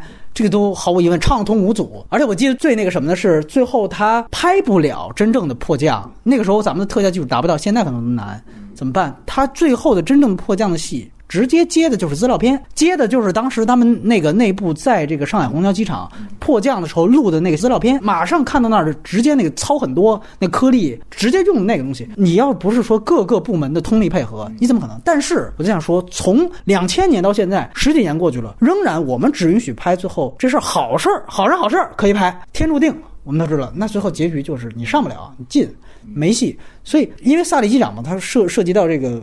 呃，航空意外事件。举另外一个例子，其实我就觉得应该，我不知道杨导有没有印象，就是九七年南航的八五空难。哦，这那个其实是非常非常，其实它的这个曲折性和它的这个整个的这个重庆飞当时的深圳黄田嘛，还还不是现在的那个那个宝安机场、黄田机场。那个当时其实是我们这一代人的一个这一代人的共同记忆一样，因为我们都知道后来他那个黑匣子录音，对，那个是被泄露到了网上去。呃，空管局还特别不高兴啊，觉得你这怎么能够泄露？但说句实话，你只有最后被放上去了，大家全民都听到了，才知道你那个事件是一个人为灾难。人为灾难在哪儿？在于你那个其实飞行员是可以做很多的补救。如果大家了解八五空难，你就明白，它其实进行二次复飞，它下降了一次。结果速度太快了，下降率太高，它又拉起来了。但是第一次下降就导致了它飞机的整个结构受损，然后他最后在天上盘旋。你一听到那真实录音，要底下怎么准备消防啊，怎么各种准备。第二次再迫降的时候，下降率还是太高，最后导致了整个飞机解体。那个是这等于是好像你会看到那个跟那个飞行员的那个整个的记忆，包括他当时的那个就技术有很大关系。然后后来我也看到。就他有很多个角度，后来有一个乘客的，因为死了很多的乘客，但也有幸存的。有一位乘客去世，然后他的孩子，我没记错，孩子当时就在候机楼，看着那个飞机解体的。然后那个孩子就因为看到那一幕之后，当时好像是九岁还是十岁，就立志，从那个之后就去搞航天研究，就搞这个民航安全研究。最后搞了安全，就直到多少年之后。媒体再去追那个事件，你从那个孩子视角，他就说：“因为我看着，等于说我看着我父亲，这个这个丧生，所以那个刺激。你说你随便选一个角度，还有一个另外一个角度是什么？对，还另外一个角度是什么？就是不是有幸存的人吗？有几个当时接受采访，就是有几个哥们儿还是飞友还是怎么样，他们是开始是坐在飞机中间。”不是有一次就是第一次降落嘛？第一次降落在拉起之后，他们坐中间那几个好像是是飞友，就是有常识判断，他们就觉得就在他们脚底下，就这个飞机这个结构已经有问题了。然后他跟他几个哥们儿说：“咱们到这个机尾去，到机尾去。说不到机尾，这估计要完。完了之后，空姐当时就是所有人不许动，你得坐在原地，你系好安全带。这个当然，空姐这个指令都没问题，都没错。”但是你就得就这个萨利也是一样的，那几个就不听，对，解了那就走，哥几个坐在机尾，最后就机尾的人活下来了。所以你知道，他就有点像之前前几年韩国有一个那个海难，最后就是听乘务员的安排的人全死了，不听话的，就是就专门不服从命令的人活了。整个八五空难，你随便挑一个角度去拍，那拍出来，我觉得这个空间比萨利不知道要高到哪里去。但是咱们再去想想这个问题，就是这个黑匣子录音被放上去，当时民航局都追了那么久，到底是谁放的？这个那个的，这要是说把，因为我们刚才说了，能拍出来都是好人好事儿。这个片子你最后你要是去追，它牵扯到的，你民航部分有没有责任？南航你有没有责任？南航现在还还是中国的四大行之一，你机场有没有责任？然后机长有没有责任？你看你怎么培训的？你方方面利益。这要是想拍，我估计就是天天导演家门口堵着人，你就别想活了，对不对？所以这个在中国它是有面临巨大压力的，导致我们这个这么丰富的藏矿，它就无法被开掘。我觉得这是特别遗憾的一个地方。我非常同意，真实题材这个电影呢，对国产电影来说是一个宝藏。嗯，但是呢，呃，这部分现在除了在那个独立纪录片里能呈现之外啊，在在主流电影中都没法呈现。嗯。呃，小刚导演稍微呈现了一点，都就已经得到了很 很大的这种赞誉啊。那其实呢，那这个这个问题的症结在哪儿呢？在于政府，我们的我们中国社会的现状是政府跟社会有一种被绑在一块儿的这种感觉。你看《萨利机长》这个片子，他黑掉了那个什么委员会，对吧？国家运输安全委员会，NTSB，对，他赞美了社会，嗯，他赞美了整个社会。他的意思就是说。政府当然是永远傻逼的，我们美国就是这样。但是我们的社会是非常好的，我们的社会机制运转的非常好，它不需要任何别的，不需要美国总统，不需要行政机构。但是我们的社会它本身就特别合理，渡轮啊、直升机，每个人本能的立都立刻做出反应，在这个每个人的每个人都做自己的工作，不需要高官号召。对对对，所以那个社会中，政府是不怕被黑，甚至觉得被黑挺好玩的。他可能他也不舒服啊，但是他没有办法阻止。那我们现在的问题是，我们因为处在这个转型时代，可能中国人如果去拍真实题材电影的时候呢，你很难直接去赞美社会。其实萨利太主旋律了，他真的是扑上去手唱了一曲子这个美国人民的赞歌。但是我们可能因为我们处于转型期，那我们去拍的时候就没法这么，他可能会呈现你刚才说的那种人性人性的复杂。但是里面也有很多可可以赞美的人性，他甚至可以有很多呃，让政政政治哈，让政府跟社会不直接承担责任的那个角度存在。那这就需要政府有一定的信心，就是不会觉得在这种啊真实的社会中，呃真实事件中呈现的电影会给政府造成实际的伤害。嗯大家要把它看作是一个虚构的故事才可以。那我们现在的问题就是非常害怕，他不敢接受任何质疑，他觉得任何质疑都会带来另外的，另外的嗯，对，对我我就想起来，我就举还是一个今年国产片的例子，我之前应该是没说过。呃，火锅英雄，火锅英雄那个事情其实非常的，就是在业内其实传过很多次，就是因为那个片子涉及到抢银行，呃，大家也都知道是抢银行啊，哥四个带着《西游记》的那那四个的面具去抢银行。那片子呢，我因为之前当时我在做媒体，我看的是媒体场，媒体场看的时候都是抢银行，没有任何问题。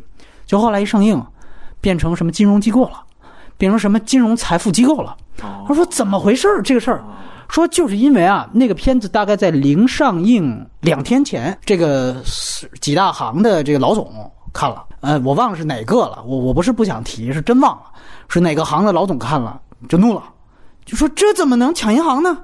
在中国怎么能有抢银行的事情发生呢？这不可能啊，不可以啊！这个事儿说不行，这个抢银行这事儿不能出现在电影里啊！就那怎么办？说那临临上映那不管，你们自己处理去，就是不能上。给了一个对，所以好多时候我觉得就是不是广电懒，广电有时候都是背锅的。你像有时候广电说可以过的没问题，广电每年都是有票房压力。你这个片子你越揭露啊，越这个越耸动，其实这个票房越好，这大家都知道这个事情。如果要没有人管他，他绝对让你全都上。问题是说。他不是光广电审这个片子，银行行长看了，他凭什么去给电影支招怎么拍？你从权力结构来讲，也没他什么事儿啊。但是不行，他是国企的老总，他是或者怎么样，他就能给广电施压。那广电最后没办法，紧急就把，据说已经做好了 DCP 全部召回，然后再一个一个再改。然后这个主要是问题在哪儿？就是所有关于银行的这俩字儿，全都得重新配音。所以，如果大家要是有这个兴趣的话，可以找到那个，可以你找到资源，你再看一遍，你会发现所有银行那儿全都打了音频补丁或者视频补，这个是非常的业内上非常有名的一个事情。这两天银行的老总看这儿，我说中国是不可能出现抢银行的，你周克强怎么出来的？你这个东西就是非常的一个外行领导内行，说白了就是仍然在中国大面积的出现。就是说正面的事情我们弘扬啊，湄公河行动还是这些都都没问题。一旦说哪怕你你火锅英雄是纯虚构啊。纯虚构那也不行，所以你知道，这就是说一个非常尴尬的一个一个一个问题。所以说，确实是这个事情啊。所以我呢就特别，刚才我为什么加点分数哈？就是如果从纯从电影艺术的角度来说呢，这个电影是不能让我满意的，就是因为我们不兴奋啊。我我基本上我等待的这个这个冲突啊，故事的那个信息量都没有最后给到，给到的都是那些他。利用结构和那个技巧完成的，它并没有真正能够打动我的东西。那从电影或者故事的角度，我不太满意。但是呢，我觉得这种电影对中国的社会来说，那是太急需、太急需了。那这种电影，它所告知我们的这种最基本的价值观啊，你人应该怎么活着？呃，人这个这个命到底值多少啊？值什么钱？然后社会应该怎么组织起来？这这个事儿，我觉得这个教育简直是可能各种什么。自由主义者呀，各种学者，无数数百万字的文章都做不到的。那这个是立竿见影的。我在电影院看的时候，我发现观众们的反应都是朝向这方面，所有人都 get 到这个点了。就是人是这么值钱的，然后整个社会是应该这么一种协调互助的方式去挽救人命。呃，最后，而且电影的主题也朝朝这走嘛，他坚决不肯把萨利塑造成成为一个超凡英雄，而认为他是做了他的工作。呃，而且他也呃薄薄的切到了美国社会的那种，比如那个退休金、房子那个那个问那个很重要。也就是说，你只要做了你的工作，do a job，那你就可以得到啊一个社会的这种保障，你的你的安全，你的自由。你会发现，每个人都特别想回到自己的生活中去。对，这有趣吧？对对对。就那个人物的状态和我们理解的正常英雄片是完全不一样的。对对。那个萨利就特别想回到他回老婆身边去。嗯。他老婆赶紧过去吧，赶紧过去吧。他们俩人居然没有为上媒体跟那个大媒体见面有什么兴奋感，这点我估计观众观众是很难理解的。对对，就是因为生活是，就是那个社会的生活和我们社的生活是是有很大的不同的，就是因为每个人的底线的安全感被保证的严严实实的，对，所以他就会变得对自己本人的那种最基本的家庭生活，嗯，呃，他会觉得那个就或者说几乎够了没错，啊、他不希望这个社会做巨大变动，去需要去，他甚至不需要英雄。嗯，这你看，这种反英雄片和超级英雄片在美国都存在对对对对，啊，所以他而这种反英雄片恰恰是美国社会的文化的主流。没错。那这种东西是中国这个社会也是这个电影界急需急需的。而且我就想到，就是说，因为您提到这个关于他最后这个落实到这个人本身的需求，这个我觉得特别重要。尤尤其你记得那个动作，就是说他马上在酒吧想到 timing 这个词儿之后，他出来之后就打电话给那个，就他甚至在那一刹那，他呃不在乎说我打扰别人休息什么的，这个事儿你你先赶紧给我办吧。为什么？就是因为。我的一切出发点是在于我要保住我的工作，我要保住我的这个家庭。其实名誉都其次，这事儿是最主要的。这个我觉得是，就让他成为一个人，这个我觉得特别重要。呃，当然我也想到，就是为什么我还觉得对于《紧急迫降》现在的这个国产那个片子的感情很复杂，就是当时郝建老师写的那个本子啊，就是他是什么呢？他是讲的是那个呃机长和那个空姐儿，他们是一对夫妻，就是邵兵跟跟那个徐帆，但是他俩这上飞机之前就出那个事儿之前，俩人是要离婚了。就是他实际上是一个破碎，就其实那个片子也，你从现在看，它是一个很模仿真正的类型片成熟公式在拍的一个片子。就里边人物为什么我到现在还记着，就是因为其实这些东西都还是顺的。他也不是说上来有一个高大的一个领导形象，不是，就是这俩人本来完了，快完了，快离婚了，这时候上这飞机突然出了这么一个事儿，遇上这么一个危险情况，然后里面呢可能还交代了那种就空姐之间的那种，比如说有人觉得那个有哪个空姐长得漂亮，是不是就要傍大款，跟哪个头等舱的客人就就去什么，然后几个姐妹之间是有隔阂的，也是通过这样一个大危机事件发生，最后这个危机事件解决，同时把他们的这个小的事件也给解决，就是你总看它的整个的还是有一定的，就不是那种纯烂片。但确确实实，它里面也有，比如说我地面上一定要有一个游泳这样的人，出来之后就是啊，各级领导高高度重视，这个市长怎么样，党委书记这那各种指挥，它确实还是有很多的中国特色。所以说，确实你所在。中国面临的这样的一些一些压力，这些东西，包括可能东航支持你拍这个片子，但是你得体现我们老总啊，怎么这这那临危不乱，是不是？这他肯定会有这种特别外行的要求。中国观众啊，迟早会发现《萨利机长》这样的片子里蕴含的那个最基本的问题是什么？就是说，为什么在美国那个社会里面，做一个普通人就已经足够幸福了？嗯，就这问题，其实你反过来看，其实萨利机长所呈现的萨利这个人的那某些状态，如果以中国人的逻辑来理解，是很矫情的。嗯，哎，我操，怎么着？媒体这么多，他都没有兴奋的感觉。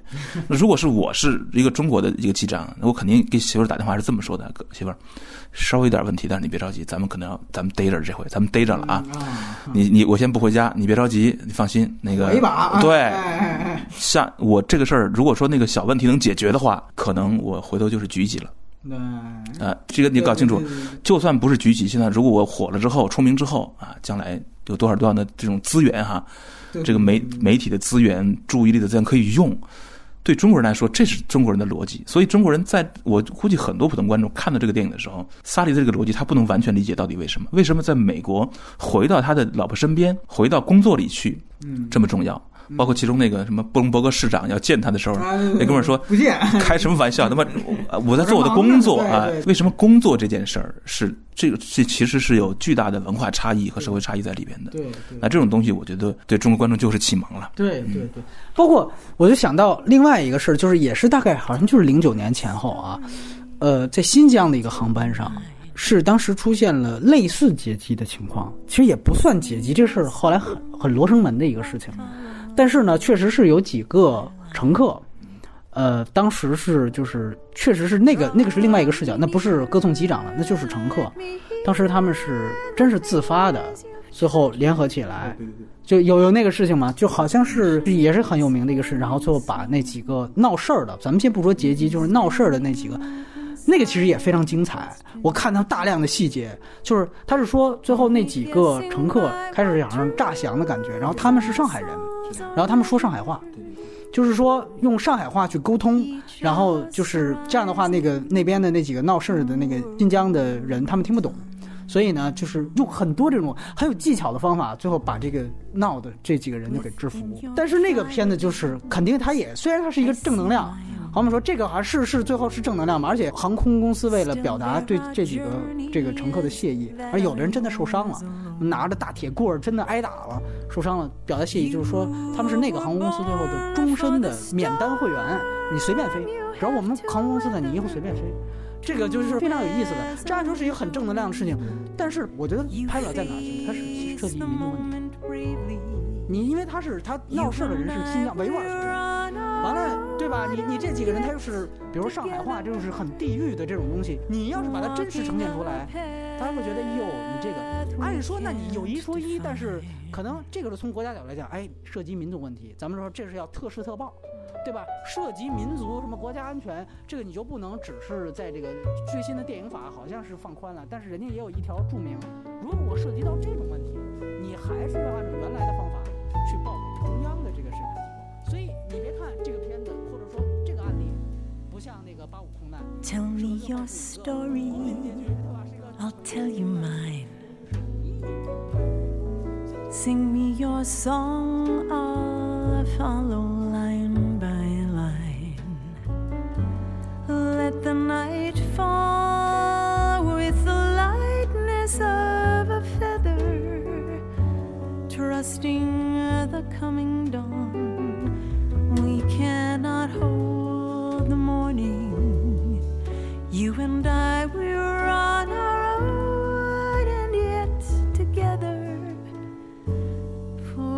For in the end, we're all flying.